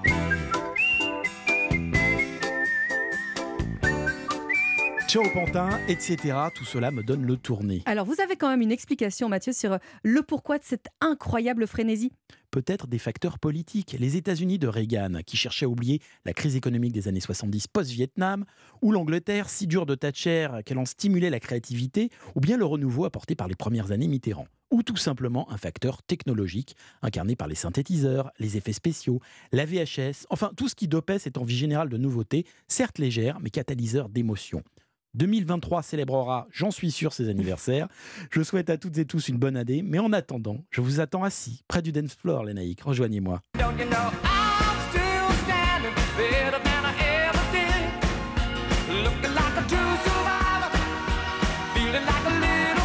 J'arrive Mathieu, et encore bonne année. Hein. Bon dimanche. Bon dimanche. Europe 1. La note secrète. Bonjour Fabrice Lafitte et bonne année. Bonjour les naïcs et bonne année 2023.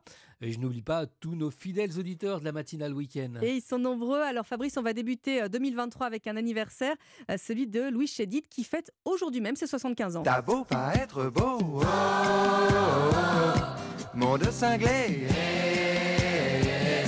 j'étais dans la peau. Louis Chédid a tout juste 30 ans lorsqu'il compose T'as beau pas être beau. Il est né le 1er janvier 1948 à Ismaïla, en Égypte. Il est le fils de la romancière André Chédid et de Louis Selim Chédid, célèbre biologiste, ancien directeur de recherche au CNRS et professeur honoraire à l'Institut Pasteur. Il n'a que quelques mois lorsque sa famille débarque à Paris durant l'été 1948. Louis Chédid n'aime pas l'école et préfère le chant il fait d'ailleurs ses premiers pas dans la chorale des petits chanteurs à la Croix de Bois.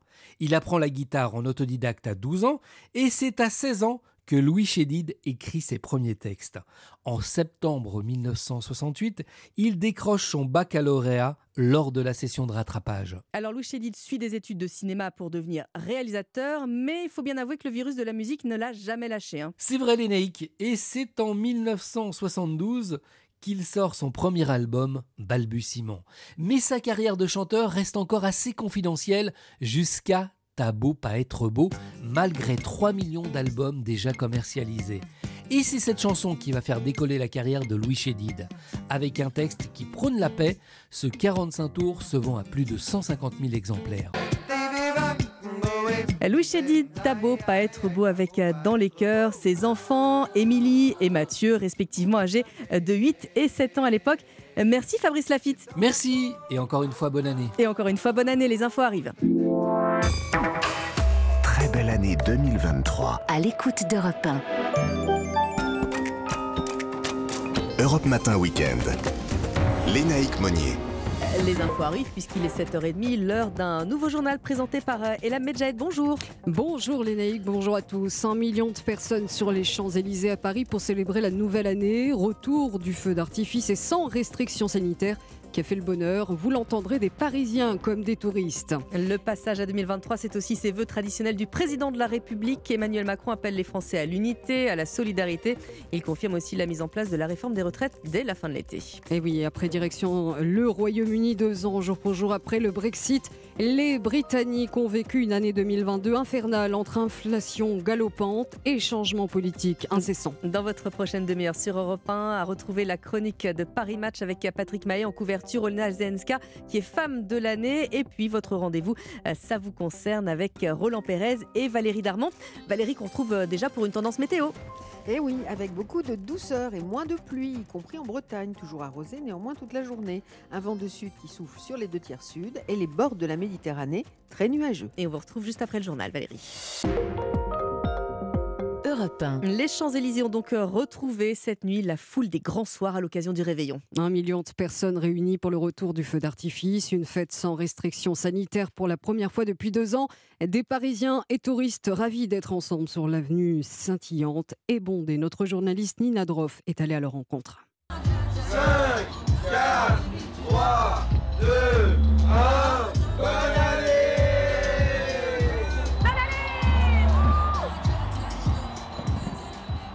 des années qu'on voulait fêter le jour de l'an sur les Champs-Élysées. C'est une vraie soirée, un vrai bonheur d'être tous ensemble et parce que c'est la capitale et puis voilà, on se réunit tous après deux ans de Covid et c'est un vrai bonheur de partager ça tous ensemble. Bonne euh, fête de fin d'année à tous. Quoi de mieux de venir à Paris pour euh, fêter, euh, fêter le nouvel an, surtout devant l'Arc de Triomphe? On s'est dit One Life, voilà, pourquoi pas. En plus, moi, j'ai jamais été à Paris, donc c'est l'occasion. Vos résolutions pour 2023 Reprendre le sport, avancer dans ma vie. Essayer de passer une nouvelle année 2023 qui, espérons, sera meilleure que 2022. Arrêter le chocolat et me remettre au sport, sérieusement. Des propos recueillis par Nina Droff, donc sur la plus belle avenue du monde. À l'occasion du passage de la nouvelle année, euh, Emmanuel Macron lui a présenté aussi ses traditionnels vœux aux Français. Oui, c'est la sixième fois qu'il se prête à cet exercice dans une allocution d'une vingtaine de minutes. Le président fait passer un message d'unité et d'ambition pour la France. Emmanuel Macron appelle à ne pas céder à l'esprit de division et alors que certains prédisent une année agitée sur le plan social, Emmanuel Macron confirme également que 2023 serait l'année de la réforme des retraites. Arthur Delaborde. Oui, Emmanuel Macron ne fait aucune concession sur le fond. Il confirme d'abord son intention de lancer rapidement la réforme des retraites en vue d'une application dès la fin de l'été. Comme je m'y suis engagé devant vous, cette année sera en effet celle d'une réforme des retraites qui vise à assurer l'équilibre de notre système pour les années et décennies à venir.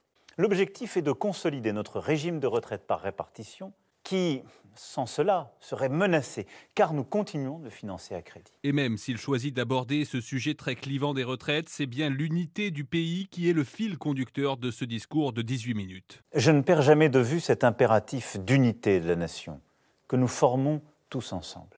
Si nous cédions à l'esprit de division qui nous presse de toutes parts, nous n'aurions à peu près aucune chance de nous en sortir. Et pour s'en sortir, Emmanuel Macron ne concède rien non plus de son ambition de refonder nombre des piliers de notre nation, citant l'école, la santé, les transports, l'industrie ou encore l'aménagement du territoire. Arthur Delaborde du service politique d'Europe 1. Et face à la flambée des cas de Covid en Chine et l'âme, la France prend de nouvelles mesures. Avant l'embarquement, les voyageurs en provenance de Pékin doivent désormais avoir un test antigénique ou PCR négatif de moins de 48 heures. Ils doivent aussi porter un masque tout au long du vol. Mais pour euh, Benjamin Davido, infectiologue et référent Covid-19 à l'hôpital Raymond Poincaré, les mesures restent insuffisantes. Ces mesures permettent d'assurer une surveillance accrue euh, par séquençage d'un éventuel nouveau variant. Si on pense que euh, la solution, c'est aux frontières, En réalité, on vide la mer avec des seaux, puisqu'on n'arrivera jamais à mettre en évidence tous les cas positifs, et c'est pas ça l'enjeu. En réalité, euh, tester les gens, on sait le faire, on l'a déjà fait par le passé, on l'a fait justement il y a un an lors de la période de Micron, et on sait que ça n'a pas empêché euh, le virus de circuler à travers le monde. Et donc l'ambition, c'est de euh, bloquer au maximum la transmission sur le territoire. Et un des moyens de faire ça, c'est de contrôler la circulation du virus, notamment en protégeant les individus avec l'ensemble des gestes barrières qu'on connaît et appeler les Français à un rappel vaccinal. Des propos recueillis par Chloé Lagadou. Nous sommes le 1er janvier et donc il y a deux ans, jour pour jour, le Royaume-Uni quittait l'Union européenne. Prix qui gonfle, paperasse, manque de personnel et négociations interminables. Le pays reste euh, concrètement, ressent concrètement les effets négatifs hein, de sa sortie de l'UE. Un Brexit marqué aussi par des changements politiques incessants, un vrai casse-tête pour de nombreux Britanniques. On fait le point avec notre correspondante d'Europe 1 à Londres, Sarah Menaille. Deux ans après la sortie effective du Royaume-Uni de l'Union européenne, s'il est difficile de mesurer en chiffres ses effets concrets sur l'économie britannique, de nombreux économistes s'accordent à dire qu'il a détérioré la situation économique d'un pays au bord de la récession. L'économiste Chris Beauchamp préfère lui nuancer, évoquant une crise plus globale dans un monde post-pandémie.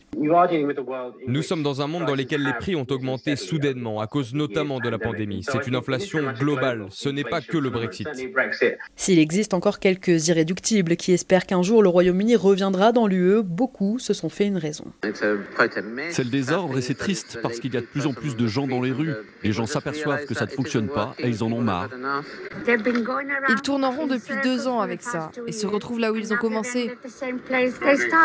En plus de la situation économique préoccupante du pays, les Britanniques viennent de fêter leur premier Noël sans leur reine bien-aimée et s'apprêtent maintenant à vivre un mois de janvier au cours duquel les grèves devraient continuer et s'ajouter aux coupures intempestives de courant. Sarah Menaille, donc correspondante d'Europe 1 à Londres. 6h37 sur Europe 1, direction euh, le Brésil où la population continue euh, de rendre hommage au roi Pelé quatre jours après sa disparition. Au café Padoca Santis Santistar, supporters du FC Santos, fans et ex-coéquipiers se sont donné rendez-vous. Un lieu incontournable pour les fans de Pelé où ils se retrouvent pour partager la peine et leurs souvenirs. Quel est le sentiment général, Jean-Claude Girez les supporters sont partagés entre tristesse et fierté. Dans ce café orné de posters d'équipes de différentes époques, Pelé évidemment est partout. Carlos Eduardo Fernandez, le fondateur du lieu et fan inconditionnel du FC Santos depuis son enfance, était un ami de Pelé. Le roi s'arrêtait parfois ici pour boire un café. Il venait de temps en temps. Quand Pelé venait ici, c'était la joie. Il ne pouvait pas rester tranquille, tout le monde voulait le saluer. Mais Pelé était accessible, il restait humble. En plus d'être le meilleur, il était humain. D'ailleurs, le monde entier s'est arrêté quand Pelé est mort. Mario Mazelli, 66 ans, fait partie de ceux qui ne réalisent toujours pas le décès de la légende du football. J'ai l'impression que c'est un mensonge, que jamais il n'allait mourir. C'était déjà un mythe, mais il va l'être encore plus. On commence juste à comprendre la dimension du personnage. C'était son heure, mais pour nous, il ne mourra jamais. Mario, comme des milliers de personnes, participeront à la veillée funèbre à partir de lundi matin. Pelé sera ensuite inhumé mardi dans le cimetière, situé à quelques centaines de mètres seulement du stade qu'il a fait roi. Le correspondant d'Europe 1 au Brésil, Jean-Claude Gérez, le Brésil, où Lula sera par ailleurs investi. Aujourd'hui, c'était le journal d'Elam Medjahed. Merci beaucoup, Elam. À tout à l'heure. Valérie Darmon à 7h38 sur Europe 1. Vous nous dites bah, qu'il y a encore beaucoup de douceur. Hein. Et oui, en termes de température moyenne, cette nuit fait désormais partie, comme la journée d'hier, des jours et des nuits les plus doux sur la France, avec plus de 8 degrés d'excédent thermique. Alors quelques records mensuels qui ont été battus hier pour les maximales. À Abbeville, il a fait 16 degrés 3, à Cambrai 16 degrés 2, 16 à Paris aussi, 8 hmm. degrés au-dessus des moyennes de saison, 19 à Clermont-Ferrand, 10 degrés au-dessus des moyennes de saison et 20 à Marseille. Et eh bien aujourd'hui, les maximales poursuivent leur. Elles se stabilisent, on ne va pas dire mhm. poursuivre leur hausse, il ne faut pas non plus exagérer. Mais il fera entre 12 à Embrun ou encore à Gap et Brest et 21 à Biarritz, à Pau et Tarbes cet après-midi. Et le ciel se calme hein, par rapport à hier aussi. Effectivement, hein, du sud-ouest au nord-est jusqu'en Rhône-Alpes, la journée est bien ensoleillée dans l'ensemble. Le vent est fort à 80 km/h en rafale près de l'océan. Dans le domaine de l'OTAN, sur le relief du massif central jusqu'au Limousin et de la moyenne vallée du Rhône jusqu'au Val de Saône, c'est un vent de sud qui souffle sur les deux tiers sud. Plus au nord, nord, le vent s'est calmé le long de la Manche, mais le temps reste très nuageux et toujours pluvieux du Finistère au Pas-de-Calais. Et puis sur le pourtour méditerranéen, de Perpignan à Menton, les entrées maritimes obscurcissent sérieusement votre ciel. Merci beaucoup Valérie, on vous retrouve évidemment à 8h, 7h40 sur Europe 1. La photo de Paris Match, comme tous les week-ends sur Europe 1. Bonjour Patrick Mahé. Bonjour Lénaïque. Bon, directeur général de la rédaction de Paris Match. Et c'est une femme que vous mettez euh, à l'honneur, à la une aujourd'hui, Olena Zelenska, puisqu'on genre, si je puis dire, le nom en ukrainien, tout comme en russe. Absolument. Et nous avons fait d'Olena Zelenska notre femme de l'année. Vous savez, euh, il y a toujours cette tradition de l'homme ou de la femme de l'année. D'ailleurs, euh, c'est la presse américaine qu'on est la pionnière. Et nous, en, voyant Olena Zelenska, on a choisi cette photo expressive, attendrissante, avec un infime sourire, parce qu'évidemment, avec ce qu'elle dit, nos enfants ont perdu leur innocence dans l'interview de Caroline Mangès. Elle ne pouvait pas aller au-delà de cet infime sourire. Mais surtout, on l'a désignée pourquoi? Parce qu'on la voit du Parlement européen mhm. à la famille royale d'Angleterre, en passant par la France, qui impose sa douce autorité et qui est donc la meilleure ambassadrice euh, de l'Ukraine. Tout ceci s'inscrit évidemment dans un ensemble tragique, puisque nous titrons par ailleurs en bilan d'année Le monde sur un volcan. Et il y a une double symbolique, une double page symbolique où on voit Joe Biden face aux dictateurs, Poutine, Xi Jinping, Kim Jong-un. On voit une photo symbole aussi, qui est l'interception d'un Sukhoi russe, c'est-à-dire un bombardier tactique par un rafale au-dessus de la Lituanie, près de la Lituanie. Et donc enfin, eh bien, Olena nous reçoit lors de sa visite à Paris. Je vous le disais, elle est la meilleure ambassadrice de l'Ukraine. Elle parle de la cause de son peuple qui est plongé dans le froid, dans la douleur, dans les ténèbres. Elle parle des enfants. L'Ukraine qu'elle n'a pas quittée, hein, tout comme son époux. Qu'elle n'a pas quittée, exactement, sauf pour ses ambassades. Absolument et elle parle des enfants, ce qui touchera bien entendu toutes les mères de famille. Alors ça c'est dans Match euh, papier, mais on voulait euh, vous alerter également euh, de Match.fr puisque Pelé nous a quittés il y a, il y a quelques jours et que Michel Platini lui dédie son hommage hein, dans Match.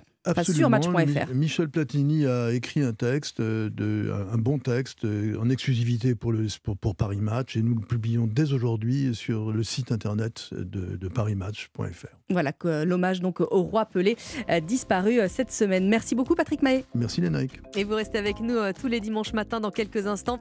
Valérie Darmon et Roland Pérez qui vont nous délivrer, vous délivrer leurs conseils si vous avez une question de droit ou un litige à gérer. Ils sont là au programme Coup de chance, les bonnes nouvelles de 2023. A tout de suite, il est 7h42. Réveillez-vous. Informez-vous avec Lénaïque Monnier sur Europe 1. Oh, ils ont des petits yeux ce matin, Valérie Pérez. Valérie Pérez, voilà, vraiment aussi. Valérie et Roland Pérez. Et bonne année. bonne année à tous. Bonne, année, à, tous. Meilleurs vœux à tous. Alors, Roland, on va commencer avec des bonnes nouvelles puisque nous sommes le 1er janvier. Euh, il y a pêle-mêle des primes, des aides, des indemnités. On commence par quoi? On commence pas par le mariage de Valérie qui est intervenu hier soir. C'est hier soir. Bon, voilà, on a un peu fêté le réveillon. Alors, on, parle de la prime au covoiturage. J'espère bien, qu'un jour, Lénaïque, vous allez venir me chercher pour venir travailler ici à Europe bon, Pourquoi pas Et afin d'encourager donc ce covoiturage, qui est le levier indispensable à la réduction des émissions de gaz à effet de serre, le gouvernement vient de lancer le plan national covoiturage du quotidien. Euh, donc, il y a une prime de 100 euros pour les conducteurs qui se lancent dans le covoiturage mhm. à courte distance dès le 1er janvier, donc aujourd'hui. Euh, ce nouveau plan national covoiturage du quotidien vise à atteindre 3 millions de trajets par jour à l'horizon 2027 contre 900 000 actuellement. Euh, et donc, à partir du 1er janvier 2023, les conducteurs qui se lancent dans le covoiturage euh, distance recevront une prime de 100 euros.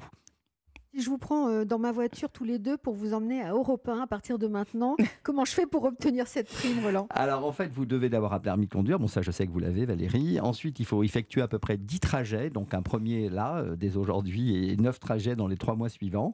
La distance qu'on doit parcourir doit être inférieure à 80 km. Et puis, il faut surtout passer par un opérateur de covoiturage qui est déjà listé, qui est éligible. Alors c'est Blablacar, c'est CoopGo, c'est Ecov, c'est La Rouverte. Enfin, il y en a comme ça plusieurs. Euh, voilà. Et il y a d'autres bonnes nouvelles également, Roland. Oui, euh, pour faire face à la hausse des prix des granulés du bois de chauffage, une aide exceptionnelle de 50 à 200 euros sera versée, évidemment sous conditions de ressources. Ces conditions de ressources, faut avoir, euh, c'est un revenu fiscal de référence pour le ménage de 20 000 euros annuels.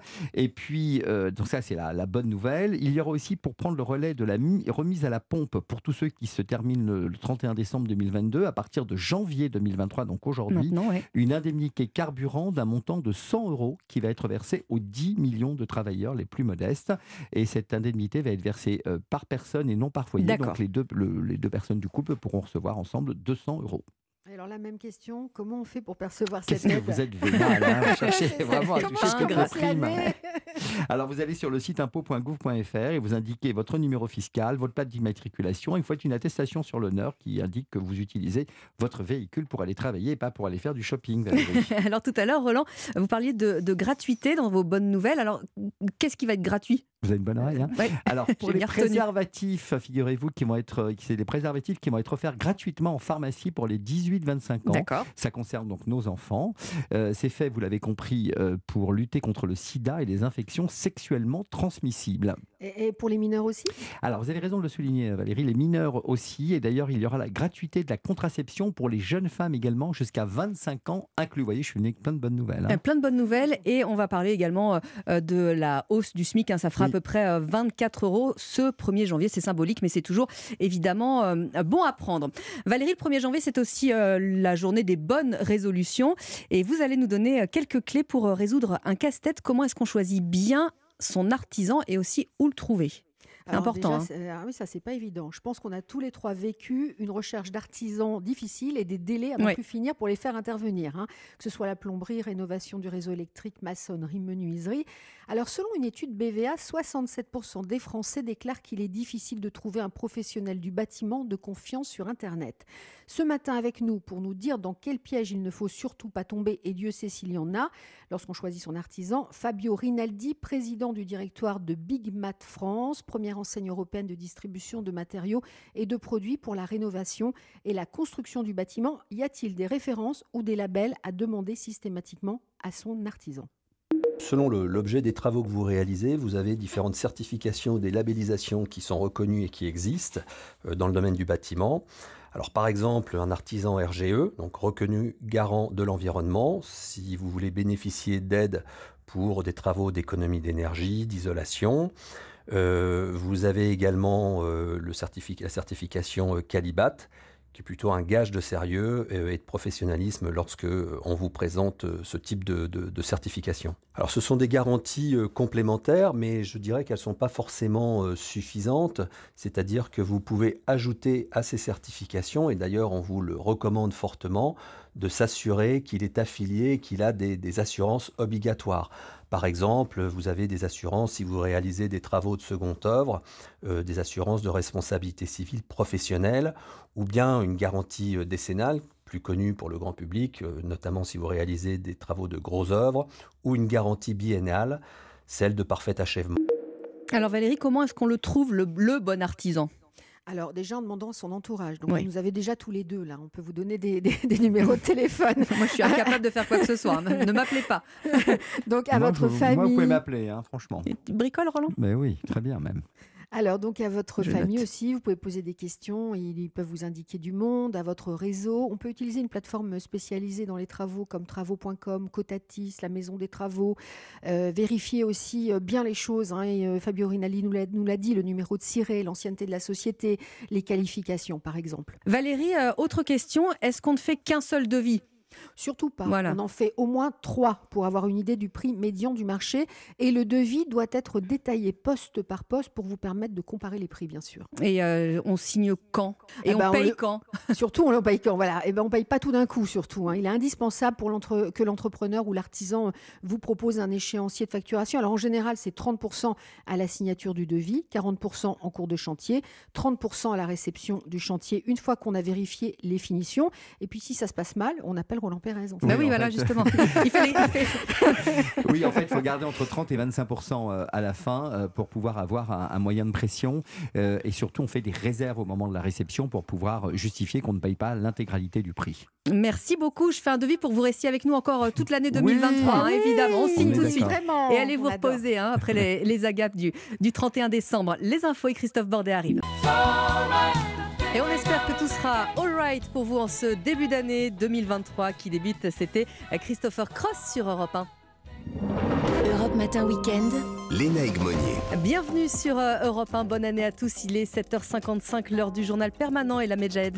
Un million de personnes venues assister au retour du feu d'artifice sur les Champs-Élysées à Paris. Pour la première fois après deux ans et demi de pandémie, aucune mesure liée au Covid-19 n'est venue gâcher les festivités. Unité et solidarité en 2023, c'est ce que souhaite Emmanuel Macron dans ses vœux traditionnels, dans son allocution, allocution d'une vingtaine de minutes. Le président confirme aussi l'entrée en vigueur de la réforme des retraites dès l'été prochain. Le monde s'inquiète face à l'explosion de la pandémie en Chine et la levée dans une semaine des quarantaines obligatoires, multiplication des contrôles pour les voyageurs en provenance de Pékin. Après les États-Unis, le Japon, le Canada et plusieurs pays européens, dont la France, l'Australie annonce ce matin à son tour des tests négatifs au Covid-19 obligatoires.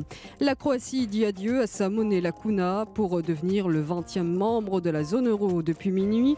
Zagreb a adopté l'euro et intégré l'espace Schengen de libre circulation. Deux étapes majeures pour ce petit pays des Balkans qui a rejoint l'UE il y a maintenant près d'une décennie.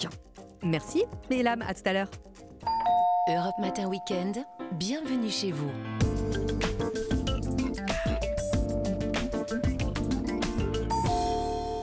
Ce matin, vous souhaite une bonne et heureuse année à vous tous, propriétaires, locataires. On est là pour vous souhaiter plein de bonnes choses avec vous, Christophe Bordet. Bonjour. Bonjour et très belle année 2023 à toutes et tous. Bah, merci Christophe. Bah, on va rien. faire euh, le point justement sur euh, les changements en ce début d'année dans l'immobilier.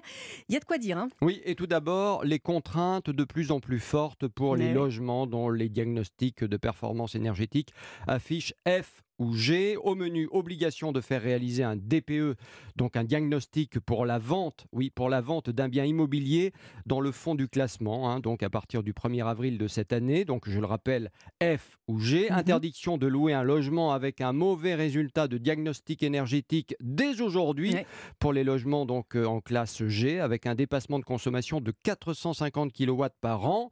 Autant vous dire que des milliers de logements vont rester sur le carreau faute de travaux et puis les propriétaires n'ont pas forcément euh, les moyens financiers pour les rénover. Donc ça va pas aller en s'arrangeant. hein. Surtout après euh, les fêtes de fin d'année. Alors Absolument. Christophe, euh, la loi Pinel permettait de défiscaliser en investissant dans l'immobilier euh, locatif neuf, Hmm. Euh, mais les avantages là aussi vont être réduits. Eh ben oui, ils vont fondre comme neige au soleil cette année et même en 2024. Pour un bien loué durant 6 ans par exemple, on passe d'une réduction d'impôt de 14% en 2022 à 12% seulement cette année et 9% en 2024. À un moment où le logement neuf est à la peine, cette décision du gouvernement tombe mal, on peut le dire. Alors il y a quand même une bonne nouvelle en Mhm. ce 1er C'est janvier, c'est la prolongation euh, du PTZ. Ah, le PTZ, le, Le fameux, prêt à taux zéro pour aider les particuliers à acheter leur premier logement neuf dans certaines zones géographiques ou à faire d'importants travaux lors de leur premier achat dans l'ancien. Le gouvernement prolonge le prêt à taux zéro jusqu'à la fin de l'année. C'est uniquement pour les résidences principales. Mhm. Dans le cadre d'un ménage de quatre personnes, allez, deux adultes, deux enfants qui achètent un logement neuf de allez, 350 000 euros, Mhm. le PTZ peut aller jusqu'à 40% du coût de l'achat. C'est pas mal. Tout dépend de vos revenus aussi, bien entendu. Pour calculer tout ça, eh bien, il faut aller sur le simulateur du PTZ sur Internet. Et Christophe, comment ça se présente du côté des taux immobiliers? Écoutez, il devrait, c'est une mauvaise nouvelle, mais c'est comme ça, il devrait encore augmenter, déjà plus de 1% d'augmentation l'an passé, euh, pour euh, rapidement atteindre les 3% en moyenne cette année. Alors, Évidemment, c'est peu si l'on compare à d'autres pays où les taux d'intérêt pour l'immobilier sont déjà à 6 ou 7 comme aux États-Unis. Mais quand même, c'est important. Quant au prix des logements, il ne baisse pas assez vite, ou aussi vite en tout cas, que les taux augmentent. Donc, au final, c'est un peu l'effet prise en tenaille qui nous guette plus que jamais. hein. Les acquéreurs et les vendeurs doivent négocier. Chacun est invité à mettre de l'eau dans son vin. Un rappel, l'immobilier, ça reste quand même un investissement sûr et rentable qui rapportera toujours plus qu'un livret A. Et ça, c'est le bon côté de l'histoire. Merci beaucoup Christophe Bordet. Euh, bonne année quand Ben, même. bonne année, Et bonne j'espère année que vous à avez plein de bonnes résolutions. Mais bien sûr, mais je vous, je vous en dirai après. Ça hein. marche. Voilà. Europe 1 vous souhaite une belle année.